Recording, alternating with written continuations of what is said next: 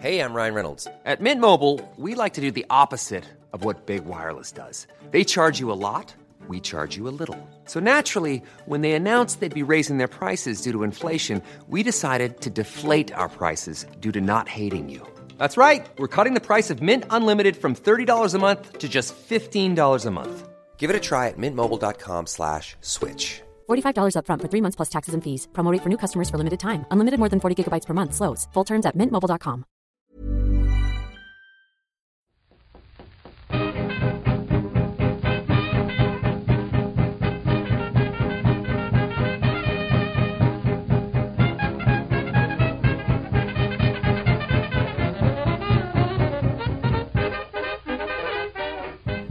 Muy buenas, amigas y amigos. Bienvenidas y bienvenidos una semana más al podcast Reload, programa sobre videojuegos que hacemos desde anightgames.com.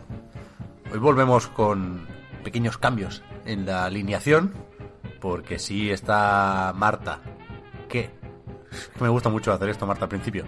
Está en Málaga, tiene, tiene un punto de de eso, de, de aventurero, de viajero, porque no estáis en Madrid. Pero es que además tengo también tema de conversación por lo del tiempo, que ayer vi que granizó a lo loco, por ahí. Pero, pero Pep, pero loco, es que no te imaginas, parecía que había nevado. Parecía que había nevado. Yo, yo me levanté por la noche, bueno, por la madrugada, eh, escuchando el granizo y parecía, yo que sé, una guerra. Fue loquísimo. Y bueno, todavía no, buen tiempo todavía no hacen. Aquí está cayendo, yo qué sé. Pero eso, Está cayendo, lo del eh, pulpo. ¿Eso es borrasca gloria también o no? Sí, claro, claro. Es que ha bajado para el sur, Vale, pero vale, lo, vale. es lo mismo. Aquí se nos fue ayer por la tarde. O sea, pasamos de 100 a 0. De lluvias torrenciales a solete. Y se podía ir sin la chaqueta ayer por la tarde ya. Estuvo bien. Bueno, a nosotros nos queda el sábado. O sea, estamos ahora como, como en la segunda parte aquí. Y hasta, hasta el domingo no sale el sol aquí, según han dicho. Vale, vale, vale. O sea, Cuando muchos escuchéis esto, ya habrá vuelto a salir el sol. Nos quedamos con las ganas de saber qué pasa en Madrid, porque no está Víctor. La tercera voz del podcast hoy la tengo aquí al lado, y es la de Albert García. ¿Qué tal? Hola, aquí estoy. Aquí estoy, de nuevo. ¿Cómo va, Vosotros. Pues bien. Hacía un tiempo que no venías, ¿no? ¿Cuál, cuál fue el último? El último lo fue Tokyo Game Show, Tokyo aquello Game para Show. patrons. Sí, sí, sí. Es verdad. Aquel contenido exclusivo ahí con las interioridades del Tokyo Game Show. Fue Buen contenido. ¿eh? Patreon.com barra A Night Reload. Si, si queréis saber de ese encuentro con Toshihiro Nagoshi, Hostia, sí, me lo pasé bien. entre otros. Me lo pasé bien. Y además ahora acaba de salir el juego en Japón. Es verdad. Y atentos porque tiene pinta de ser muy divertido. Ya ves, ¿eh? Yo tengo ganas. Eh, ¿Qué tal? ¿Qué tal el cierre de 2019 y el principio de 2020 con esto de los juegos? Pues bueno, bien. Ah, como siempre, bastante ocupado, pero ahora mismo estoy. Estoy contento porque. Porque el Albert, profesor, acaba de cerrar, como muchos profesores, el semestre. El semestre acabamos de cerrarlo y siempre es un descanso, ¿no? Después de unos meses de, de trabajo, mi asignatura es el primer semestre. Eh, y luego el Albert periodista, como vosotros, está contento porque nos están dejando pues un, un inicio de año muy despejado y muy tranquilo, la verdad. Sí, estamos, Sí, sí. estamos todos con el backlog, que, que lo llaman. Sí, sí, así que bien, bien. Estoy Guay. contento y con ganas de, de volver aquí al programa. Estás repasando noticias de estos últimos días.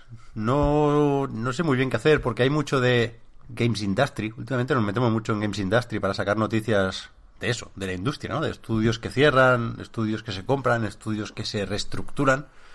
Pero no sé muy bien qué hacer con, con todo eso, más allá de leer un titular y nos vamos a dejar alguno y lo vamos a contar medio mal.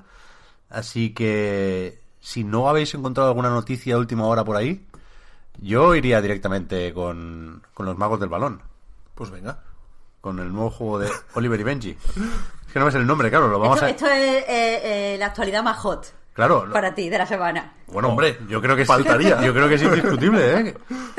Que, que no sé cómo de... eh, eh, me hizo gracia leer noticias al respecto en medios americanos, por ejemplo, que les suda la, la polla completamente esto. No, pero- no saben ni de, ni de qué va en absoluto. Pero, Pep, retomando un poco el hilo de tu mención simpática a los magos del balón, estos días, en, las, en los medios de videojuegos pues españoles, hacía gracia porque quieras o no, todas las noticias del juego incluían Ah, al- hombre, hombre. a- algún, algún detallito a, a la música del juego. No, no.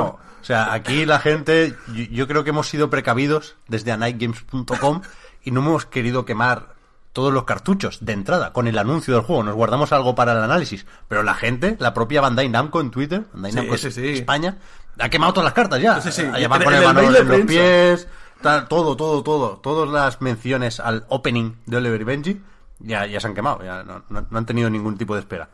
Bueno, Cap- también es, también es eso, ¿no? También Ah, aquí sí, en sí, este sí, no, caso. no, está claro, hemos venido a jugar.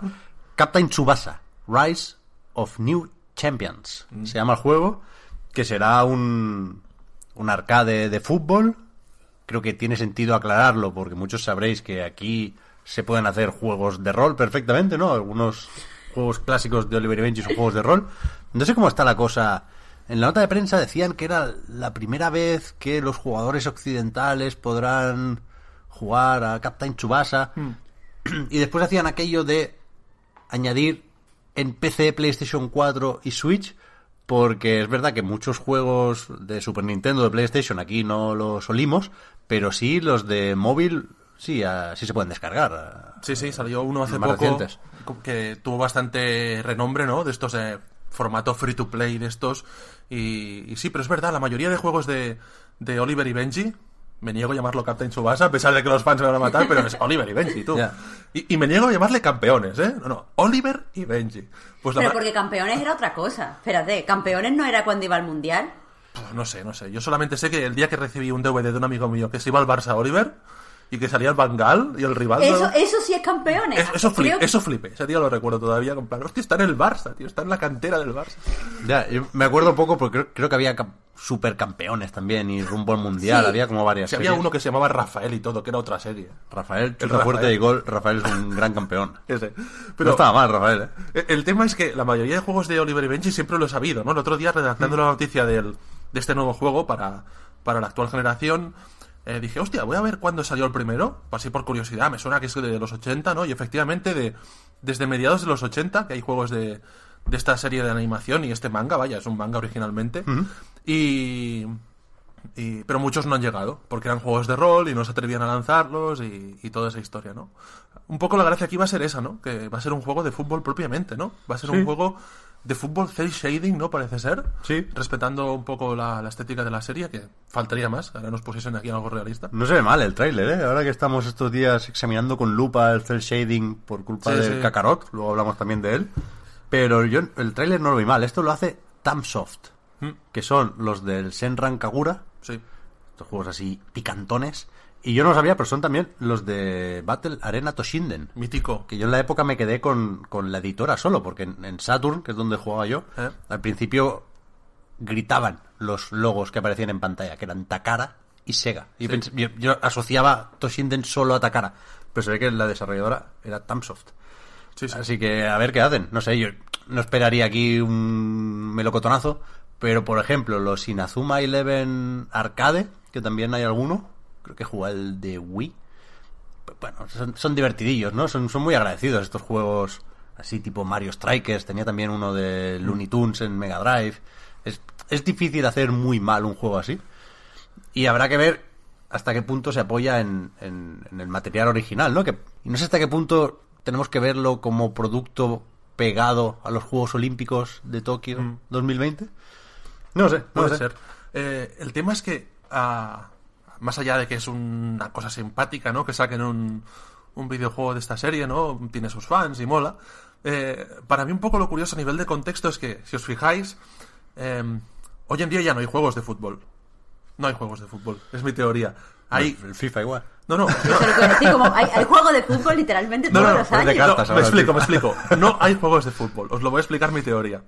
Eh, antes, en los 80, en los 90, había, vamos, millones de juegos de fútbol, ¿no? Pero hoy en día, pues con el avance tecnológico y tal, se han quedado dos simuladores, que son el FIFA y el Pro, o como se llame hoy en día, y algunos gestores como el Football Manager y, y otros, ¿no? Pero el tema es que ya no hay juegos de fútbol. Hay como esos simuladores que si no juegas te dan como respeto, además porque son máquinas tragaperas también dentro en sí mismos, bueno, son estos juegos en unos... Pero juegos, juegos como tal, un juego arcade, ya no hay, ¿no? Y eso, eso a mí me motiva. Ya. Pero pasa con el fútbol, pasa con todo, vaya, no hay juegos arcade ya. Ni de tenis, ni de nada, ni de baloncesto. Mm. De baloncesto igual, es verdad, sí, sí, con todos los... De... es verdad, no hay juegos deportivos ya. No, no, es que Sí, sí, sí, es fuertísimo. ¿no? Cuando Por se eso- acabaron los Virtua algo de Sega, ahí se perdió todo, a ver, es que esto Sí, está, sí, sí. está documentado. Y, y esto lo recuerdo de que cuando grabamos un... En, en Replay, aquí hay programa que espero que vuelva pronto de música de videojuegos, grabamos uno dedicado a las músicas de los juegos de fútbol y mi compañero David Jaume Andreu hizo un comentario muy apropiado que dijo de cuando los juegos de fútbol eran eso, simplemente juegos, ¿no? Y eso me gustó ese comentario, esa reflexión, eran juegos, no, no te preocupabas de, eh, de ser un competitivo tal, que si eh, el problema este de la latencia que tienen, ¿no? El, el handicap, Handicap, el eh, handicap. todo- todo. Ay, que sí que es verdad que el FIFA o al Pro te puedes echar unas pachangas ahí de, de sofá sin preocupaciones, ¿eh? Pero es, pero es cierto que el arcade se echa de menos y muchos comentarios respondiendo al anuncio de este Captain Tsubasa iban por ahí, que la gente quiere arcade. Sí. Luego ya veremos cómo lo venden, ¿eh? Desde Bandai Namco, no sé si será Sí. precio reducido, free to play, entiendo que no, vaya, aquí queremos cajita y disco. Sí. Pero a ver, a ver qué tal les sale. Yo estaba alerta un poco de la noticia esta de que lo anunciasen. No sé si el juego este ya se sabía que existía en Japón, no sé si lo anunciaron. mí me parece El- que no, ¿eh? El anuncio es raro porque el anuncio, si, si habéis leído la nota de prensa, ¿no? Especialmente Marta o tú, Pep, pues eh, que la habréis recibido. mm, es eso, ¿no? no mm, parece, que te, parece que sea un anuncio realmente del juego. Parece que lo estén presentando al mundo desde Bandai Namco Europa. Es un poco raro, es un poco raro eso. Pero a, mí me comentaron en el Tokyo Game Show, la empresa que va a llevar el, el tema de. el que, que tiene la licencia de accesorios de, de Captain Subasa, ¿no? Eh, la empresa que lleva la- los accesorios, ¿no? Que es la misma de Dragon Ball. Que, oye, va a haber este juego en breve y tal, y lo van a anunciar, ¿no? Aprovecho, ya que vengo aquí al reloj, Pep, me vas a permitir que. World Exclusive. Que aquí. No, no, es una tontería, pero como curiosidad, el otro día, eh, yo llevaba, desde que volví del Tokyo Game Show, llevaba tiempo queriendo publicar unas fotos muy, muy chulas Así lo vi. de un barrio de Japón que está pues dedicado a, a Oliver y Benji, ¿no? Que es el barrio donde, donde se crió el autor del manga, que ahora me perdonaréis, pero no recuerdo el nombre. Y es un barrio donde tú llegas a la estación de Yotsugi y te dan un mapa y tienes que ir por, eh, por ese vecindario, que es un barrio muy tranquilito, con comercios muy, muy tradicional, buscando las, las estatuas de Oliver y Benji, de los personajes, ¿no? Y, y- y me había quedado con las ganas de, hostia, enseñar estas fotografías tan chulas de la ruta que hicimos. Y dije, mira, aprovechando que se anunció el juego, eh, voy a publicar las fotos y si vais a, si tenéis oportunidad de ir a Tokio, os recomiendo esta excursión para ver eh, el barrio este de las estatuas de Oliver y Benji. El mangaka en cuestión, lo he buscado a ver, se llama Yoichi Takahashi. Este. Si es que no paran, si es que está, supongo que claro, será un una franquicia muy muy querida ahí en Japón, pero vemos a Iniesta inaugurando la estación Sí, de metro también, cada dos por tres te sale el Oliver Atom ahí. Que está linista ahí de cera ahí en la estación que parece el museo este de, de cera de Madrid. Aquí en Barcelona, por cierto, puestos a hacer este comentario global en el podcast, hay un restaurante de ramen, se llama Joy Joy, y tiene... Me han contado alguna vez la historia y, y- y no la recuerdo exactamente, pero creo que es de un exfutbolista o algo así, japonés, que es colega de. Takahashi. Y en, en una pared hay dibujos, vaya, que Originales. entiendo que en la inauguración se puso ahí a... Me lo pintar. comentaron por Twitter el otro día, que está por ahí por el centro de Barcelona. Habrá que ir a verle el restaurante. No está mal el sitio. Son de estos de fideos gruesos, que a mí no son los que más me gustan, pero está, está bueno, está bueno. El podcast de los videojuegos. no sé cómo seguir, ahora, ahora tengo hambre, estoy ensi- ensimismado con el, el Bruce Harper y todo. no- no sé A ver, entre, entre comida y fútbol yo prefiero comida. Por si vamos, por si tenemos que seguir con la conversación. Marta, ¿tú veías eh, Oliver y Benji o qué? Sí, veía Oliver y Benji, pero no era de, de mi serie así que me han marcado la infancia. Eso era más pues Sailor Moon y otro tipo de cosas. Pero sí, sí, lo veía porque después teníamos que imitar Hombre. los partidos en, eh, Uy, o sea, en la plaza y tal. La catapulta infernal, tú. Claro. Claro, claro, lo intentábamos y gritábamos y hacíamos el ¡ah! intentando levantar el pie así para atrás. Tiro combinado. Cosa que evidentemente no salía. Yo, yo espero que desde Bandai Namco empiecen ya, ayer, a mover hilos para doblar este juego, porque es que si no, Bueno, se va a quedar cojo. Pero si no lo han hecho con Dragon Ball, que es. Que yo estos días cuando Dragon Ball luego lo comentamos, pero es en plan, Dios mío, no, no es lo mismo, ¿sabes? Bueno, pero yo qué sé, no, no, es, no es tan mítico el doblaje, creo yo. Sí. Bueno, no sé. Mira, en el Oliver y Benji, el doblaje bueno el comentarista de los partidos. Ese Claro, era, claro, ese. claro, Ah, vale, te refieres a ese, vale. Claro, vale. yo no sé la voz de Oliver, no me acuerdo ni un poco, vaya. Y además es más fácil, Claro, además es más fácil de doblar porque sí, porque es un buen punto, es un buen punto, ¿eh? Claro. Sí, sí, sí, sí, sí, buen punto. A ver, a ver qué tal. Yo me lo voy a fumar, vaya. No, no, no. Pase, lo, pase lo que pase, me, me da igual. Mira, yo como oyente de- del podcast Reload, Pep, te diría que tú siempre estás prometiendo que te vas a fumar los juegos y luego acabas jugando a tres. Me los fumo casi todos. ¿Sí o no, Marta? ¿Sí o no? Porque es que me están haciendo la trampa con el Fortnite, que no se acaba nunca. Había la que decirlo y se ha dicho. Exactamente, No. exactamente. ¿Sabes qué pasa? que Uf. Albert. Mira, que mira, os podía callar la boca, pero de nuevo, para variar, el universo conspira contra mí. Y no me va a la mierda esta de PlayStation del resumen de 2019, esto que comparte todo el mundo Por en suerte. Twitter desde hace unos días. Por, por una cuestión de privacidad que no tenía activada y que ahora sí tengo activada. Por suerte, porque veríamos la hora a la que juegas. Ya, ya, ya. No, no, veríais las horas que le he echado al Fortnite. Pero. Pero tengo que hacer, tengo que llamar a Sony para que me miren esto, a ver, a ver si me pueden sacar las estadísticas. ¿Visteis que el Sakurai, el del Smash, publicó que había jugado el año pasado a 240 y pico juegos? En PlayStation 4. Imagínate en Switch. Realmente, lo del Sakurai, o sea, no sabemos ni la mitad. Es- Está ahí la leyenda de que el tío es adicto al trabajo, que es una persona sobrehumana, y creo que no sabemos la mitad. Pero bueno, joder, mira, si tengo el Luigi, estoy ya en la planta 13, creo, del Luigi. Muy bien, Pep. Me hice el barco. ¿Cuál es? el- Es que a mí, si no, si no me dices de qué es la planta, no me acuerdo. Lo último que hice fue el barco pirata, que me pareció 10 de 10. Estaba un poco embajonado porque había hecho un par de plantas un pelín más feas, y la del barco pirata me encantó.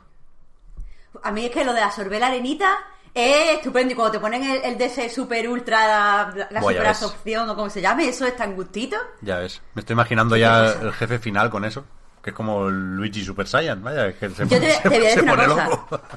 El jefe final no es tan bueno. Oh, hostia. El jefe final no es tan bueno, Pep. No, no te embajones, que no vuelvas al Fortnite ni nada, pero. Pero que no, no tengas hype con el jefe final. Bueno, voy a ponerme a, a buscar joyas, las tengo casi todas, ¿eh? Es que... uf, que no juego, dice. En fin.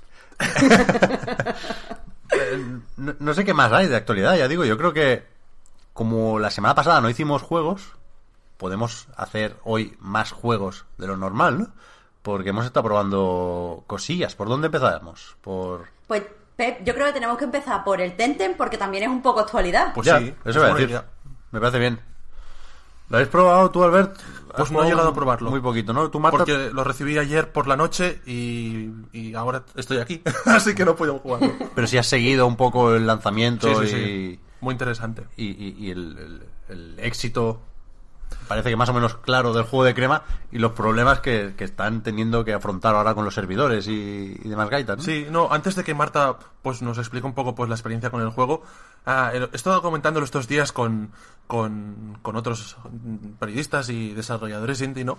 Porque un, po- un poco el caso de, de Crema no es que sea un estudio nuevo, es un estudio que ya ha tenido éxito y ha tenido algunos juegos y, y ha conseguido financiación interesante con el Kickstarter y tal, pero para mí es un caso interesante porque mm, casi que han hecho todo lo que se recomienda que no hagan los indies. ¿no? A veces, se- cuando vas a un estudio indie, aunque ellos tenían ya un, un recorrido, ¿eh? No es un estudio que acaba de empezar, eso hay que dejarlo claro. Pero lo típico es, nunca os pongáis a hacer un MMO. Es lo último que tenéis que hacer, es muy complicado, ¿no? Lo suyo es un MMO. No hagáis algo que ya exista un referente que tiene un poder brutal. Vamos. eh, Hmm. Están compitiendo con la mayor franquicia de entretenimiento de la historia, ¿no? Que es. Pokémon, ¿no? La que más factura, ¿no? Que- entonces, es, es curioso por esto y es ilusionante también por, por esto, ¿no? Porque han hecho un atrevimiento máximo y bueno, más allá de los problemas técnicos y que llevan tres días sin dormir, eh, están saliendo adelante. Esto, el Pero- lanzamiento de momento es Early Access, ¿no? Por eso. Sí. Sí. Que ya, o sea, tampoco es nuevo para mucha gente porque sí ha habido betas y los backers han podido trastear y probar el juego durante unos mesecillos. Por eso sabíamos cosas ya de Temtem, ¿no? Pero a partir de aquí, Marta, yo tengo la duda de, como decía Albert, ¿por qué es solo MMO? O sea, entiendo que es muy golosa esa idea de el Pokémon MMO que todavía no ha venido a satisfacer Nintendo o Game Freak, ¿no? Pero pero sabiendo ya muy poco del juego, he visto algún gameplay, pero no, no, no lo he seguido con muchísima atención. ¿Qué es lo que tiene el juego que hace que tengas que estar always online, digamos? ¿Por qué no tendría sentido meter aquí una parte single player y una parte de ir a competir con otros entrenadores. Si es que son entrenadores aquí también. Pues eh, no son entrenadores, son domadores. Uf, bien, bien, bien. Está todo, todo tiene jugado, su, contrapuntito de, de Tentem. Eh, pero te contesto, pero después déjame por favor volver a lo que ha dicho Albert, Por porque me parece una Sí, sí, sí, conversación sí. súper importante que hay que tener. Eh, creo que el motivo principal por el que sea todo eh, online, cuando no hay necesidad, de hecho, eh, digo las horas al azar, pero vamos a poner como las cinco primeras horas, podría ser perfectamente eh, todo single player, pero creo que lo que quieren es darte la sensación de que estás en un universo vivo. O sea, eh, cuando jugamos a Pokémon, tú sales de tu casa, te vas a hacer el mejor entrenador y, y entiendes que otros niños hacen lo mismo, pero no lo sientes. Y creo que, aquí una cosa que tienes que ves como muchos niños, muchos mm, tomadores, muchos jugadores salen en la misma aventura y algunos están compitiendo cuando donde tú has competido y están capturando donde tú has capturado y te da una sensación eh, eh, no sé, quizá eh, como eso de más, de más salvaje, más auténtico, de, de aventura real. A mí me ha dado la sensación de que era un universo mucho más orgánico. Y eso que ya te digo, en la primera parte no... Marta, ¿podemos decir No que es el Dark Souls de los Pokémon? Mira, ojalá. Yo- hay que decirlo porque si no, quien vea mi directo le va a dar vergüenza a la candela que me meten. Madre mía, qué No, mal lo pasé. Por lo que has dicho de que pasa, ves el paso de otros jugadores, me ha venido la, la coña esta de del Dark Souls. Sí, sí, no, y aparte eh, los ves cuando están combatiendo, eh, hay como un sistema de comunicación que me ha parecido interesante, o sea, creo que cuando le he hecho bastantes más horas me gustaría escribir sobre cómo, cómo han hecho que los jugadores sepamos que están haciendo otro, cómo están, o sea, que están enfrentando en ese momento. Eh, pero eso sí, ve- ve- ves exactamente cómo está haciendo su partida en relación a la tuya. Es muy, muy chulo.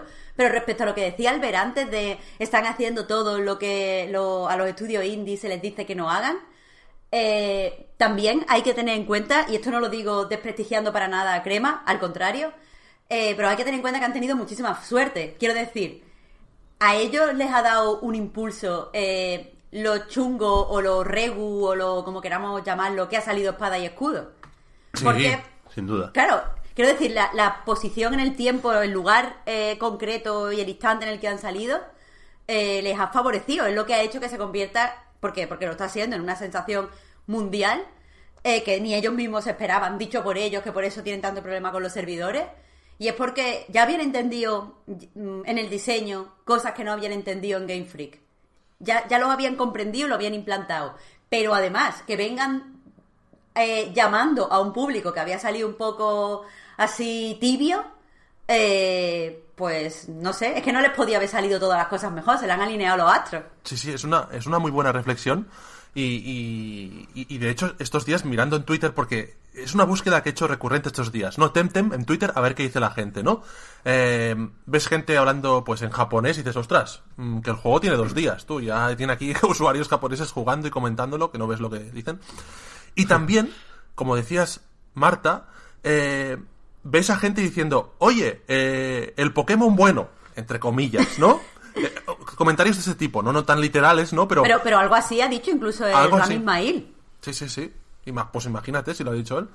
Y es, es una, eh, que- una coincidencia brutal, ¿no? Llegar en el momento justo, porque ¿cuándo puedes sacar tú una alternativa a Pokémon que es la cosa más chunga de la humanidad de los videojuegos, ¿no? Ya, es arriesgado. ahora, vamos. Pero también, si te sale bien, quiero decir, el, el premio es gordo. Quiero decir, o sea, El otro día un analista decía que, eh, bueno, lleva, lleva dos días, ayer me puse, hice una captura de pantalla para posibles futuros artículos, ¿no? Ayer era el segundo día que estaba en el top de Steam, que yo eso no, no controlo las cifras, pero eso tiene que ser, vamos, eh, impresionante a nivel económico. No sabemos si va, a estar tres días seguidos, yo creo que sí que va a estar tres días seguidos en Steam y alguno más. Y había un analista en Twitter, que ahora lo puedo buscar, no, recuerdo, que hacía proyecciones y decía que con estos números, que en el primer día tuviese más de 30.000 usuarios concurrentes en, en Steam, eh, podría convertirse en uno de los grandes éxitos eh, en la historia de esta plataforma. Y Claro. hablaba de facturaciones de millones de dólares en el primer año, 25 millones de dólares, y dices, madre mía. ya ves. Y que solo estamos viendo en Early Access. Es que lo te pone a pensar y es terrorífico. Yo no, no me puedo imaginar tanto éxito. Entonces, más allá de, de eso, de la superficie, del reclamo de un Pokémon que hace cosas que no hace Pokémon, ¿qué tal está el juego? ¿Cómo, cómo va el combate? Pues- ¿Qué diferencias y qué similitudes hay? A ver, eh, los que dicen que, o sea, la gente que dice lo del Pokémon bueno, me parece que acierta. Es la mejor descripción. Eh, porque eh, voy a empezar con, con las diferencias, que no son demasiadas, o yo todavía no he encontrado demasiadas. Tengo que llevar alrededor de 8 o 10 horas de juego, no son muchas. Ahora también explico por qué. Pero la- las principales diferencias, pues, pues son que visualmente me parece que, arriesga un poquito más y lo hace muy bien. Tiene una paleta de colores muy bonito, no puedo evitar empezar por lo visual. Eh, respecto al combate, es, en mi opinión, bastante más, más complejo. No porque hayan añadido más capas, sino porque hay, está menos equilibrado a favor del jugador eh, los Tenten que te encuentras o los competidores que te encuentran en referencia a tu nivel. Es decir, cuesta más vencerlo y hay que pensar más en la estrategia. Eh, han modificado un poco, eh, o sea, no, no hay, no puedes simplemente ganar por tener un Pokémon que sea de una naturaleza eh, superior. No sé si me entendéis, que no vas a ganar directamente porque tú tienes un Pokémon eh, planta y te enfrentas a un Poké- o a un Tenten, perdón, agua. Joder, joder. Esto es lo que no quería. Tengo en grande apuntado Tenten. Pero quiero decir, simplemente con la- el, el beneficio que te da el tener un, un Tenten de una naturaleza mejor, no, no ganas. Y hay que tener, pues, más. Hay, hay que leerse de verdad las descripciones de los ataques y, todo esto, estar mirándolo. Por lo que sé, pero esto todavía no lo he podido probar en mi tiempo de juego, eh, se ha potenciado un montón la crianza. Es decir, que a la gente que le gusta la parte más estratégica de Pokémon o la parte más competitiva de Pokémon, son las que de verdad van a disfrutar de, este juego, porque además del modo historia, eh, al ser un MMO, pues tienes un, un modo en el que vas a poder enfrentarte a, o sea, directamente a otro, a otros jugadores en el propio juego sin necesidad de hacer nada eh, extra, como pasa en Pokémon que tienes que tener online y tal y todas estas cosas. Sí, sí. Oye, Marta, una pregunta. A lo Dime. mejor, a lo mejor no lo tienes controlado porque tampoco has podido jugarlo todo, todo entero, ¿no? Pero ayer hablaba con una compañera de la radio que me dijo que el juego eh, ofrece, al menos en la versión Early Access, unas como cinco horas de historia. ¿Esto es, es tan corto el juego? Es que no sé, ¿eh? Total, total. Eh, mm, si juegas, a ti- o sea, si vas a tiro hecho, no lo sé. Pero yo, la- es verdad que la primera isla se termina si no la exploras. Si vas, vamos rápido, rápido, rápido, se explora en nada. O sea, se, te- se pasa en nada. Puedes Vale. directamente pasar a la segunda isla. Tienes tres islas de las seis islas eh, que vas a tener en total en el liazo. Vale, a lo mejor, a lo mejor, y esto mm, a- lo aventuro yo, ¿eh? Sin haberlo jugado y, la, y tú, tú nos lo podrás decir cuando lo tengas más finalizado, pero a lo mejor es que tiene un endgame súper potente y la historia se acaba pues en, en, un ra- en unas cuantas horas. La historia es el tutorial, ¿no? Como Sí. pasa muchas veces. O, o- o es sé. Un principio y en los MMOs la historia se acaba cuando el desarrollador quiere, vaya. o sea, Sí, a ver, faltaría que un, además del atrevimiento de sacar este juego, que le exigiésemos una campaña de 40 horas. Pero, pero vamos, que si juegas eh, como yo, que estoy intentando recorrerme todas las partes de la isla para capturar los Tempten que, que hay, rollo que estoy jugando completista, no parece que vaya a ser tan corta. No digo que sea larga, pero no, no tan corta como 5 horas. Eh, y, y eso básicamente parece, eh, s- mal dicho, un Pokémon un poco más adulto, un poco más no profundo, pero sí más complejillo. No es todo tan sencillo como, pues, avanzar, avanzar, avanzar. Tus Pokémon son nivel 120 y te encuentras a gente a nivel 80 en los caminos. Eh, y eso está bien. ¿En qué se parece? En absolutamente todo. O sea, todo. Tienes, eh, o sea, te despierta, empieza el juego cuando te despierta tu madre, estás en tu habitación, bajas abajo y tu madre se despide de ti, eh, sales y todo el mundo está diciendo que venga, que te tienes que ir a la aventura, eh, vas a la casa del profesor donde te encuentras con tu enemigo, que aquí de verdad te dan ganas de matarlo a hostia, no es como el del Pokémon que es simpaticote, ¿no? Aquí tú dices, mira, qué niñato. Eh, y eso, estás allí con el profesor, puedes elegir entre tres Tentems diferentes. Uno de ellos, además, te dice específicamente que te va a ayudar si no tienes mucha experiencia. Que siempre hay uno que es más fácil al empezar Pokémon, porque el primer gimnasio que te encuentras, pues tiene el favor de la naturaleza. El de pues, planta, el aquí, bueno, siempre. Igual. El de agua, el de agua. Bah, el de agua, claro. Eh, el de ahí, agua, ahí- el de ahí agua. está. Eh, pues aquí lo mismo, te puedes coger uno psíquico y partes con, con ventaja. Está, te dice que es un poco para los más novatillos. Eh, que es el que me tendría que haber cogido yo. Eh, no, no, es broma, me va bien, me va bien. Pero eso, y después sales y te vas por el camino y tienes que llegar a otro sitio y te enfrentas. Es el mismo juego. Es el mismo juego, pero han cambiado las nomenclaturas de las cosas. Lo que pasa es que, eh, como, como decía Víctor eh, en Twitter, es que está todo muy fino. Sí. O sea, está todo, todo muy, muy, muy, muy, muy cuidado, todo muy, muy, muy, muy pulido. No te encuentras, pues esas cosas que en el Pokémon Espada y Escudo estaban un poco chafarderas. Que tú dices, uy, los entornos, qué mal hecho. Uy, los interiores de las casas también, pero son todos iguales. La imagen que no. Perdona, Marta, la, la imagen que puso Víctor el otro día, que era una simple captura de la casa, ¿no? Que se veían los cubos de basura, de reciclaje, la, la, la chopping board, no sé cómo. la- lo de cortar el. La tabla de cortar. Eso, con los cortes Shopping ahí. board, qué referencia. ¿Por, porque lo dices en inglés? A ver, ¿de dónde te ha venido esto? Yo siempre digo la chopping board. ¿Cómo vas a decir la shopping board? Eso es de compañeros de piso ingleses que he tenido. ¿En serio? Eh, pásame la chopping board, papá. Joder, bien, bien, bien. No, sí, está guay. A mí estéticamente no me desagrada. Y, y, de hecho, eso iba a preguntar. Aquí va- vamos a abrir el melón y vamos a, a ir con, con- con la confrontación directa. Y es, es evidente que, que hay mucha gente que está encantada con Temtem, pero entiendo que también hay quien se la tiene jurada hasta cierto punto, ¿no? Porque. Porque se ha, se ha atrevido a copiar a Nintendo y, El Matsuda. El Matsuda está ahí. y, y- y esto es pues, peligroso entre todas las comillas que queráis ponerle, ¿no? Eh, el otro día yo, yo pensaba en eso. No.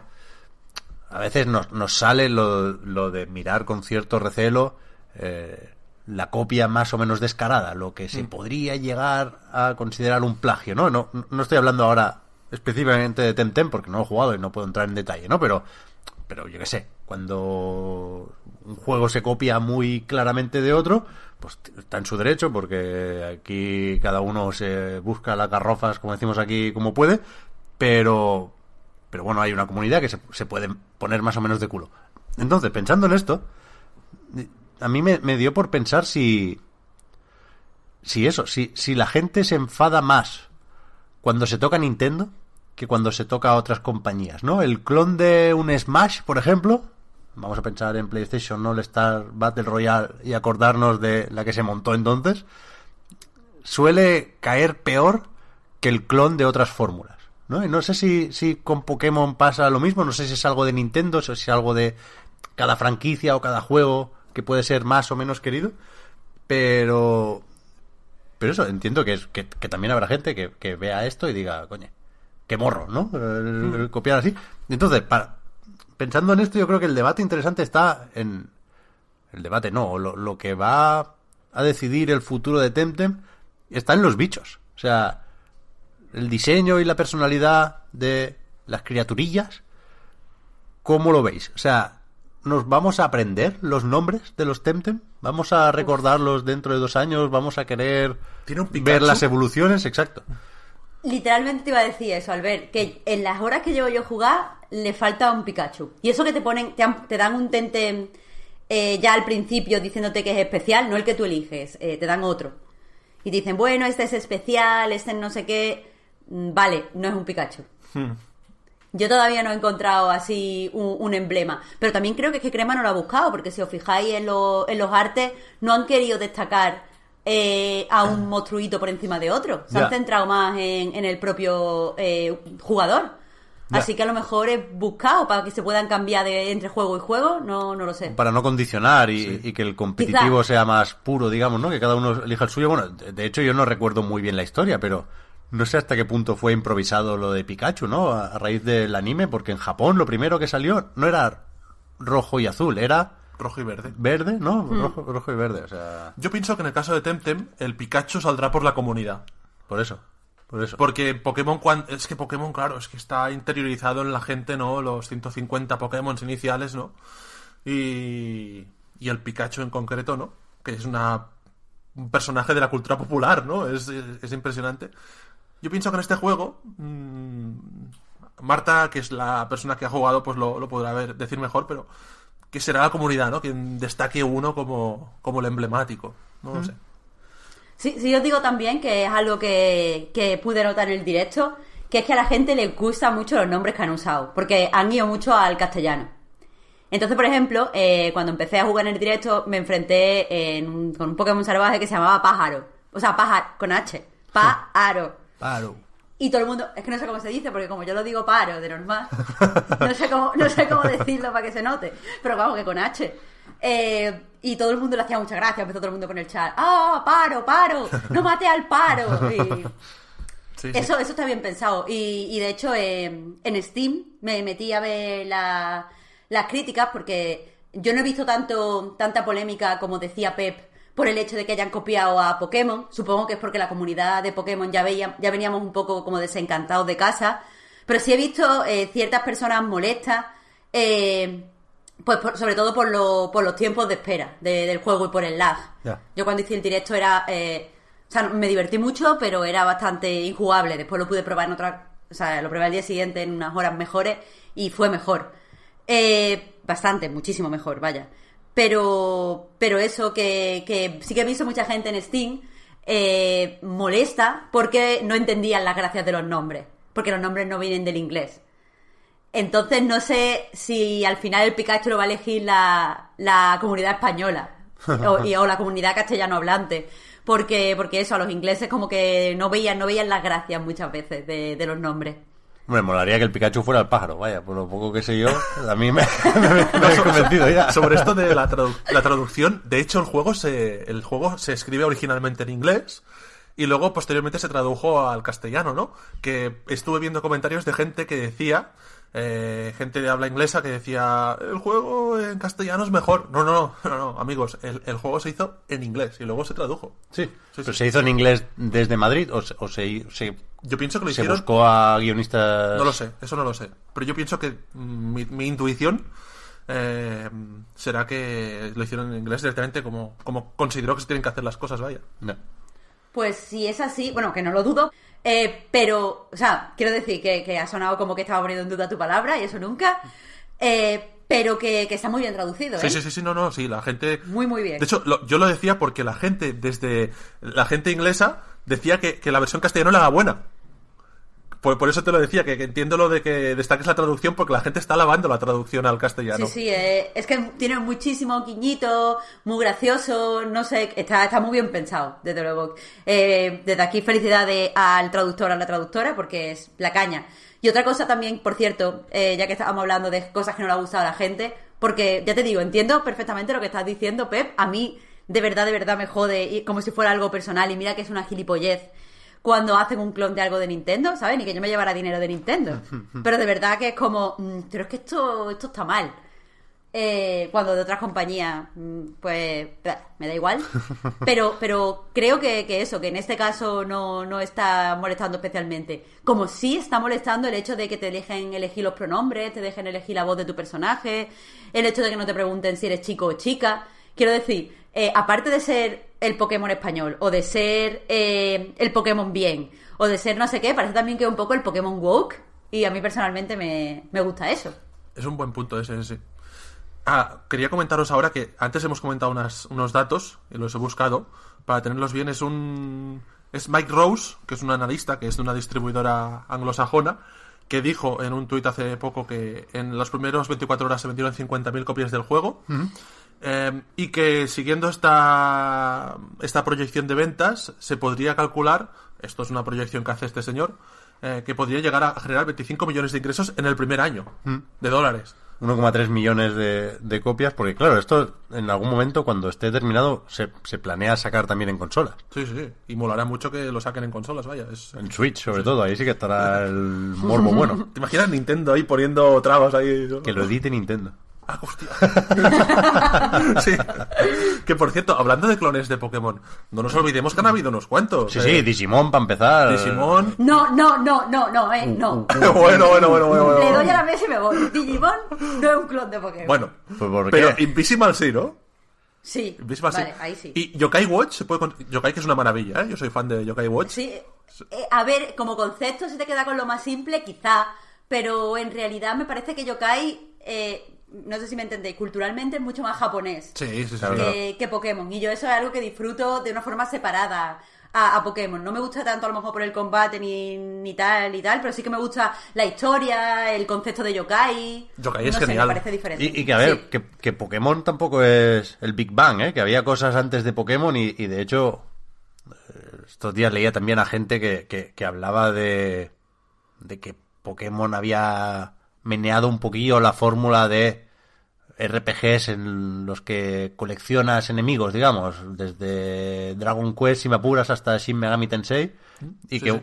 que un poco sí, pero quiero decir que el, el darle esta forma concreta de entrenador, aventura y jovenzuelos enfrentándose entre ellos, creo que es evidente que, bueno, que viene de Pokémon, ¿vale?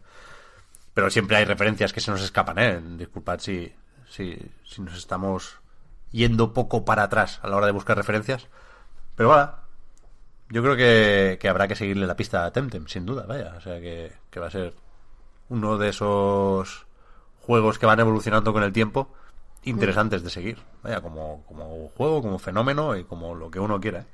Me Pero lo que es innegable es que hay que felicitar a Crema, porque ahora mismo están trabajando muchísimo, a lo mejor están que se tiran de los pelos, pero que lo importante aquí es que quede claro que han hecho un muy buen trabajo. Sí, sí. Eh, yo el primer día no pude jugar, o sea, me entré en el juego y había, no me acuerdo de si 15.000 de cola y después se reiniciaba y otros 15.000 y no sé qué, eh, y pese a todo, es por porque es un éxito y a todo el mundo le está gustando. A Sí. todo el mundo, no conozco a nadie que no le guste todavía. Y, y comentar también, antes lo, lo- lo apuntaba, pero que es un estudio que no ha empezado ahora. Eh, ya habían hecho el- otros juegos, el más conocido era el Immortal Redneck, lo hicieron ellos, y es un estudio que siempre ha dado bastante apoyo a, a todas las movidas de la escena independiente pues eh, española. Siempre ha estado pues eh, participando en los eventos y, y mira, eh, también eh, es gratificante que, que, que este éxito no venga de...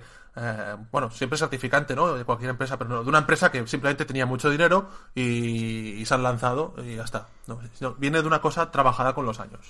Muy bien. Pues pasamos al siguiente. Pues venga.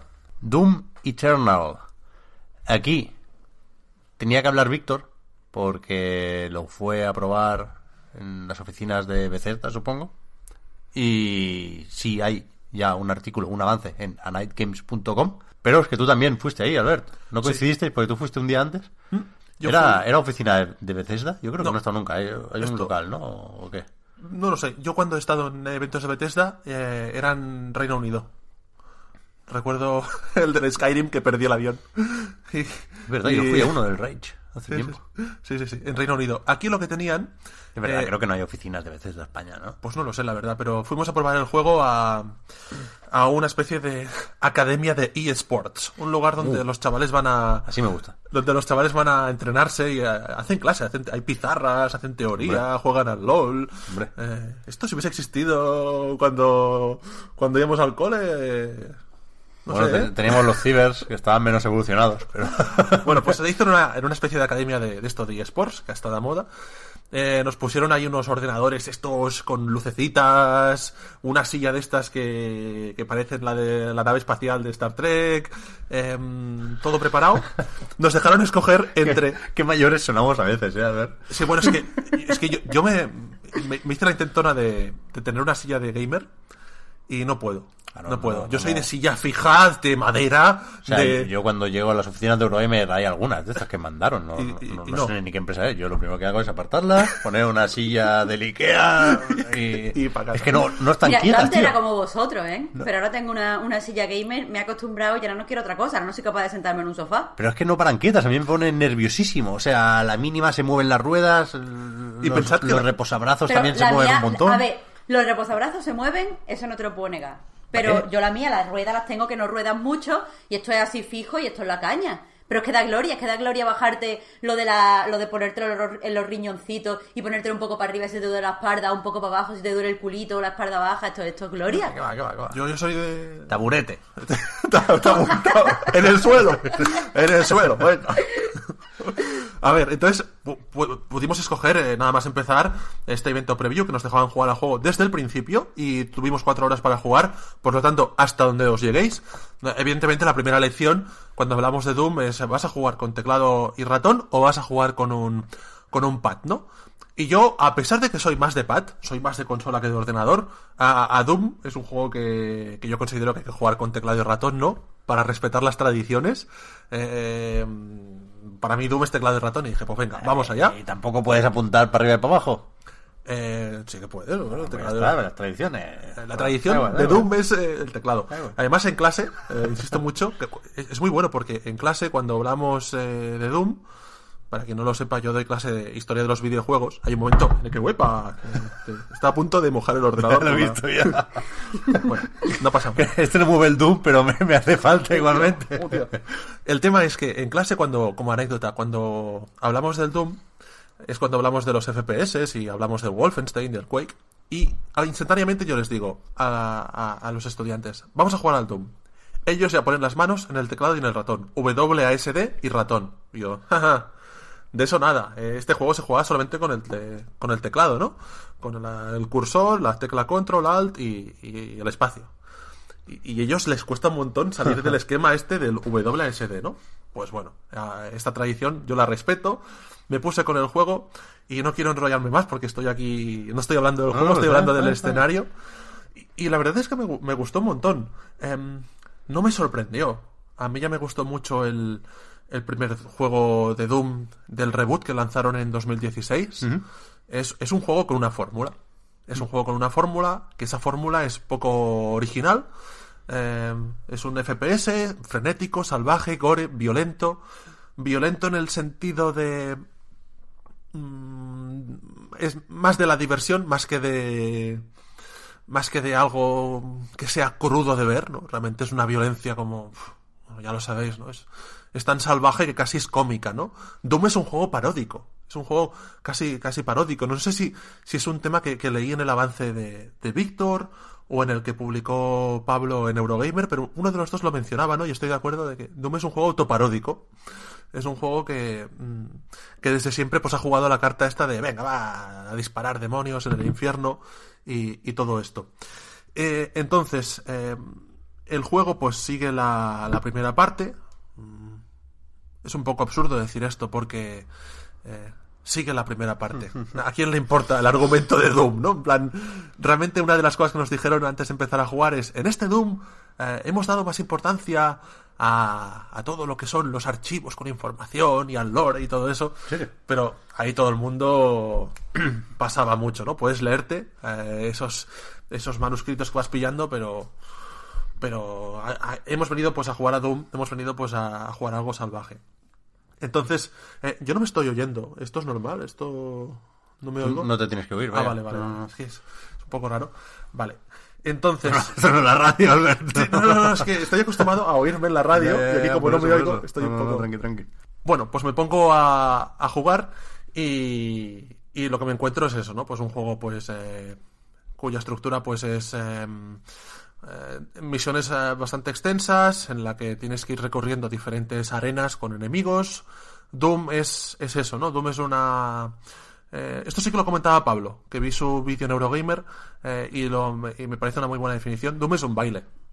Doom es un baile con enemigos y siempre lo ha sido. Hay un vídeo fantástico de, de Gamers Toolkit, eh, Mark Brown, que habla precisamente de que Doom es un, es un juego genialmente diseñado porque desde el primero pues tú has estado, pues es un juego de, de gestionar gestionar las arenas en las que te encuentras, ¿no? Primero matar a este enemigo, luego matar a este otro. Eh, la gracia de Doom, eh, cuando sacaron el del 2016, es que lo supieron diferenciar añadiéndole el- la mecánica de los remates. La mecánica esta de tú rematar al enemigo. Eh, quitan lo, no hay tantas pociones por el suelo, no hay tanta munición, pero si los rematas con la motosierra te dan munición y si los rematas con un ataque cuerpo a cuerpo, pues te dan vida. Entonces eso hace que el juego sea como muy ofensivo. Doom hace bandera, ¿no? De eso. No te escondas. Venga, a disparar, ¿no? Y, y total, que es, es muy divertido. El, el juego empieza en un nivel que no pudimos capturar, que es la ciudad, porque Doom 2 eh, un poco sigue los pasos del Doom 2 original, que es eh, Hell on Earth. Tú te vas al infierno en la Tierra, ¿no? Los, los demonios han invadido la Tierra. Y el primer nivel, pues bueno, es el, bastante espectacular porque sucede en una ciudad. No esperéis que haya gente ni todo eso, es, es Doom, ¿no? Es parece una ciudad, pero realmente parece el infierno, no, no hay mucha diferencia. Y a partir de aquí, pues otro nivel que era muy, mucho más diferente, que es como una especie de medieval, con castillos, con vidrieras. Y el tercero que llegué, que era ya directamente toda, como el infierno, ¿no? Y, y entonces una cosa que es diferente de este juego, aparte de algunas mecánicas, tiene como... Creo que el doble dash es nuevo. Ahora no recuerdo si estaba en el primero. Eh, el hecho de que eh, los niveles eh, hay como un hub central. Hay una nave espacial desde la que puedes acceder a diferentes mundos, pero bueno, sigue siendo bastante bastante lineal. Y, y qué más quería comentaros? Técnicamente es brutal. No se habla mucho de que de, de este juego como un ejemplo de técnico, pero hostia, es, es impresionante. Realmente la, la fluidez, 60 frames por segundo. Pero han- es una nueva versión del motor de ID, ID Tech 7, y es intachable en ese aspecto. eh, técnicamente es espectacular. Supongo que en consolas también irá a 60 frames y... Ya, eso es lo que voy a decir. Falta ver cómo, cómo escala en, en consolas, en todas, ¿eh? Porque esto sale el 20 de marzo en PC, PlayStation 4 y Xbox One, pero más adelante, no mucho más adelante, tiene que llegar a Switch también. Sí, que sí. ya creo que era Panic Button, uno de estos que hace magia, entre comillas. Está, está bien esas versiones para Switch porque, bueno, van a 30 frames como mucho, Mm. ¿no? Pero, pero tú ves eso en una Switch y dices, wow. Ya, sí, sí. Hace gracia, realmente. Y no, y el juego es eso, es continuista, pero es... eh, es, bueno, es como el Gears of War 2, ¿no? Siempre sale el ejemplo ese del Bigger and Better and More Badass, es eso, ¿no? Es, es una fórmula que funcionó y, y, muy mejorada. Es un juego muy, muy cerrado, ¿no? En el sentido de que ofrece una fórmula, eh, la juegas, es muy directo, no está por historias. eh, nada más empezar hay una declaración de intenciones, es que no tienes pistola. Ya, Tú empiezas con la escopeta ya. decía Víctor, sí. ¿no? Eh, creo que eso lo mencionaba Víctor, ¿no? Que Sí. me gustó mucho como lo decía, ¿no? La unidad mínima de, de Doom, ¿no? Es la escopeta, ¿no? Sí, sí, sí, ya. sí. Es que ni pistola, ¿no? Si recordáis el primer Doom, Eso voy a decir, a mí eso me hace pensar. Yo no he jugado al Doom 2016, ¿eh? por eso estoy tan callado. Le voy a poner remedio a esto la semana que viene, seguramente. Y Sí, si sí, de verdad que no es meme, Ya- ya pues- veremos, ya veremos. Muy bien, ya lo veréis, ya lo veréis. Eh, se va a documentar. Pero me da la impresión de que este Doom Eternal, como tantas otras secuelas, ¿eh? Bayonetta 2, quizá el ejemplo que más nos gusta, que es, que es una continuación especialmente directa. Es decir, que, que la curva de dificultad empieza ya un poquito arriba porque da por hecho que la introducción, el familiarizarte con los controles y las mecánicas, algo habrá aquí, pero había que hacerlo sobre todo en el, en el Doom anterior, ¿no? En, en el de 2016. Y me gusta eso, vaya, creo que es un juego con el que funciona la idea de expansión, de, de, de hacerlo más difícil, de, de, línea ascendente constante, ¿no? Y me llama la atención eso, vaya, el, pillar cierta carrerilla para hacer Doom, Doom Eternal Sí, y, y venirme arriba, vaya, es- es- esa es mi idea. No, no, totalmente. Es, es que es muy, es muy continuista en ese sentido, pero, pero está bien, ¿no? Porque añade algunas cositas y, y, y es, es como un juego muy consciente de lo que es y, no busca una gran innovación, ¿no? Pero, es, muy divertido, ¿no? La, sensación que tenías cuando lo jugabas es- estas tres horas es... Ostras, eh, tengo que estar cuatro horas jugando, ¿no? Voy a... Me va a explotar la cabeza, porque este es un juego frenético, ¿no? Hostia, es que voy a, acabar loco aquí, ¿no? Al contrario, es que entra muy bien. Es que vas jugando y acabas ahí como eh, en este ritmo que te impone el juego, que es genial. De nuevo la música, que es del mismo compositor, es esta música... No sé si los expertos en música, no sé si es heavy metal o thrash metal, pero queda perfecta. Queda increíble en el conjunto. Sí, a mí, a mí me echa un poco para atrás. Cuando veo vídeos o escucho la música suelta, a mí no me entra. Y tengo que ver si mm, entro en ese trance cuando empiece a usar la motosierra con los demonios. Entrarás, que entrarás. sí. Funciona muy bien. Supongo a mí que sí. tampoco es una música que yo lo escuche ya, ya, día a día. Spotify no, no lo trabajas. No. Pero, pero en el juego ese, ese, ese trabajo de- del tema de audio eh, y de los sonidos, por cierto, funciona mucho. Y, y bueno, ah, muy buenas sensaciones con, con este juego. ¿Cuántas ejecuciones repetidas viste, Albert? Uf, bastantes, especialmente con el... em, ¿Cómo se llama el de que tiene solamente un ojo? El... De K... Bueno, El, el típico enemigo este que... Ahora no me sale el nombre. Doda... Do- ah, es igual, igual, da igual. El típico enemigo volador que tiene como un ojo solamente, que, que es muy simpático. Es, eh, hostia, cae, cae bien. En la- cae, cae bien. En la, en la Te- alegra una carátula, ¿eh? Lo pone arriba Hostia, a la no. derecha y te- te- Es, un- es- es como el de, el de la película de monstruos de, de, Pixar, pero, pero, pero el salvaje, ¿no? No, el Sully no, el Mike, perdón. Es- pues, los, los fans de Kingdom Hearts se habían enfadado. pues ese personaje siempre que le hacía la ejecución, al menos yo, siempre salía la misma ejecución, ¿no? Como que le arrancas el ojo, pero está hecho con mucho sentido del humor. Se escucha casi como pop, como si abrieses una, una botella, ¿no? De, de champán, ¿no? Pupa, se escucha el sonido. Es, el juego tiene mucho sentido del humor y juega mucho a eso. Y ejecuciones vi bastantes diferentes, pero acabas repitiendo, ¿no? Sobre todo cambia dependiendo de por dónde coges al enemigo, ¿no? Si es por detrás, si es de cara, si es de lado, con qué arma. Eh, Cacodemon, eh, exactamente, el, el mítico enemigo de, de, de toda la vida del Doom. Y, y bueno, eh, Es que a mí me gustan mucho las ejecuciones, mucho, o sea, de una forma irracional, ¿eh? Ya sé que a todo el mundo le da gustico en cualquier juego rematar a un enemigo, pero a, mí me, me chiflan. Yo, si, si fuera productor de un juego, mi, mi consejo sería siempre más ejecuciones. Pon, pon más. Pon- pues o sea, en- que no se repitan nunca ni una. Pues que, haya, que haya 3.000, que no las vean todas. En este, en este juego es que hay constantemente. Y yo me pregunto mm, si pierden la gracia un poco también, ¿no? Porque es que hay muchas. Es que las ejecuciones forman parte de la dinámica básica del juego. Pero hay una cosa, claro, aquí no, no, no, no sé cuánto habrá que afinar, pero hay como un atajo para las ejecuciones que yo no he lo he visto en gameplays de Doom Eternal y no lo vi en gameplays del anterior, que es como un placaje, como un puñetazo más simple, como que no que te ahorras, digamos, el trámite de la ejecución y no sé si te dan la recompensa del botiquín o la munición con eso. Yo cuando... No, cuando haces... Bueno, es que la ejecución simple es la que aparece cuando la haces cuando no está aturdido el enemigo. Vale. Entonces le das un puñetazo y, y simplemente lo matas, pero no hace tanta parafernalia, pero no te da la, la vida. Vale, vale, A lo mejor si vas bien de vida, pues también te interesa perder- ir más rápido, ¿no? Y todo eso. No he comentado algunas mejoras de novedades, no he entrado en detalle, pero hay como una especie de cacharro que te acompaña, ¿no? Que incinera a los enemigos y hace que se les vayan cayendo trocitos de armadura. Y esa armadura la puedes coger tú. Eh, hay también lo que se ha hablado mucho de la verticalidad, ¿no? El diseño de niveles es ahora, pues, muy Quake, muy de el Rocket Jump, ¿no? De saltar ahí con casi con el lanzamisiles, ¿no? Eh, eso tan Quake de, de- de casi estar saltando de un lado a otro. El juego es más vertical, ¿no? Al menos es un claim que desde ID Software se destaca muchísimo, ¿no? Y yo pienso que sí.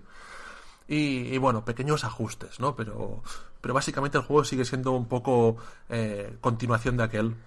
Yo no lo consideré cuando hice la lista de los juegos más esperados del año. Realmente de- he, de, he de decir que no, no, no lo puse en mi lista de los juegos más esperados. Pero después de jugarlo dije, hostia, Ya. a veces no hace falta ser el más innovador para, para ofrecer un, un producto, ¿no? Claramente Doom es un producto en este caso, ¿no? Sólido y, y muy, muy divertido. Sí, sí que hay ganas, ¿eh? O sea, yo creo que es evidente y creo que hizo daño el retraso. Este es un juego que en noviembre lo hubiéramos agradecido un montón. Sí. Un montón para cerrar 2019. Igualmente yo pienso que estos días en, en ID Software ha habido pues eh, fiestas cuando han visto los sucesivos retrasos de juegos. Hombre, te diré. Eh, eso Te les habrá ido muy bien. Ah, y por cierto, para mí lo mejor de lo mejor, esto Marta te va a gustar. Pero, Dime, dime. pero, o sea, que Doom salga casi el mismo día que el Animal Crossing es la No, no, me- hay meme, hay, o sea, hay No, eso lo que decía, hay que la gente a tope con eso. Sí, sí, sí. Es que es la, es la mejor combinación de juegos de la historia es esta, porque tienes el Animal Crossing ahí tranquilo, ahí vas jugando, tal, y luego el Doom, es que no hay mejor combinación posible. Joder, Eso es un plan perfecto. Yo recuerdo también un, un- No sé si sería unas navidades o qué, pero recuerdo que coincidieron un Gears of War con un Viva Piñata en, en 360. También buena esta. Y, y, y al hablar de uno de esos dos juegos, yo recuerdo que recalcaba eso, que el saltar de uno a otro había sido una experiencia mágica, sí, maravillosa. Se, com- se complementan perfectamente. Bueno, la mayoría de gente no va a poder comprarse ahí los dos juegos. Tampoco es esto, venga, va a comprar juegos, ¿no?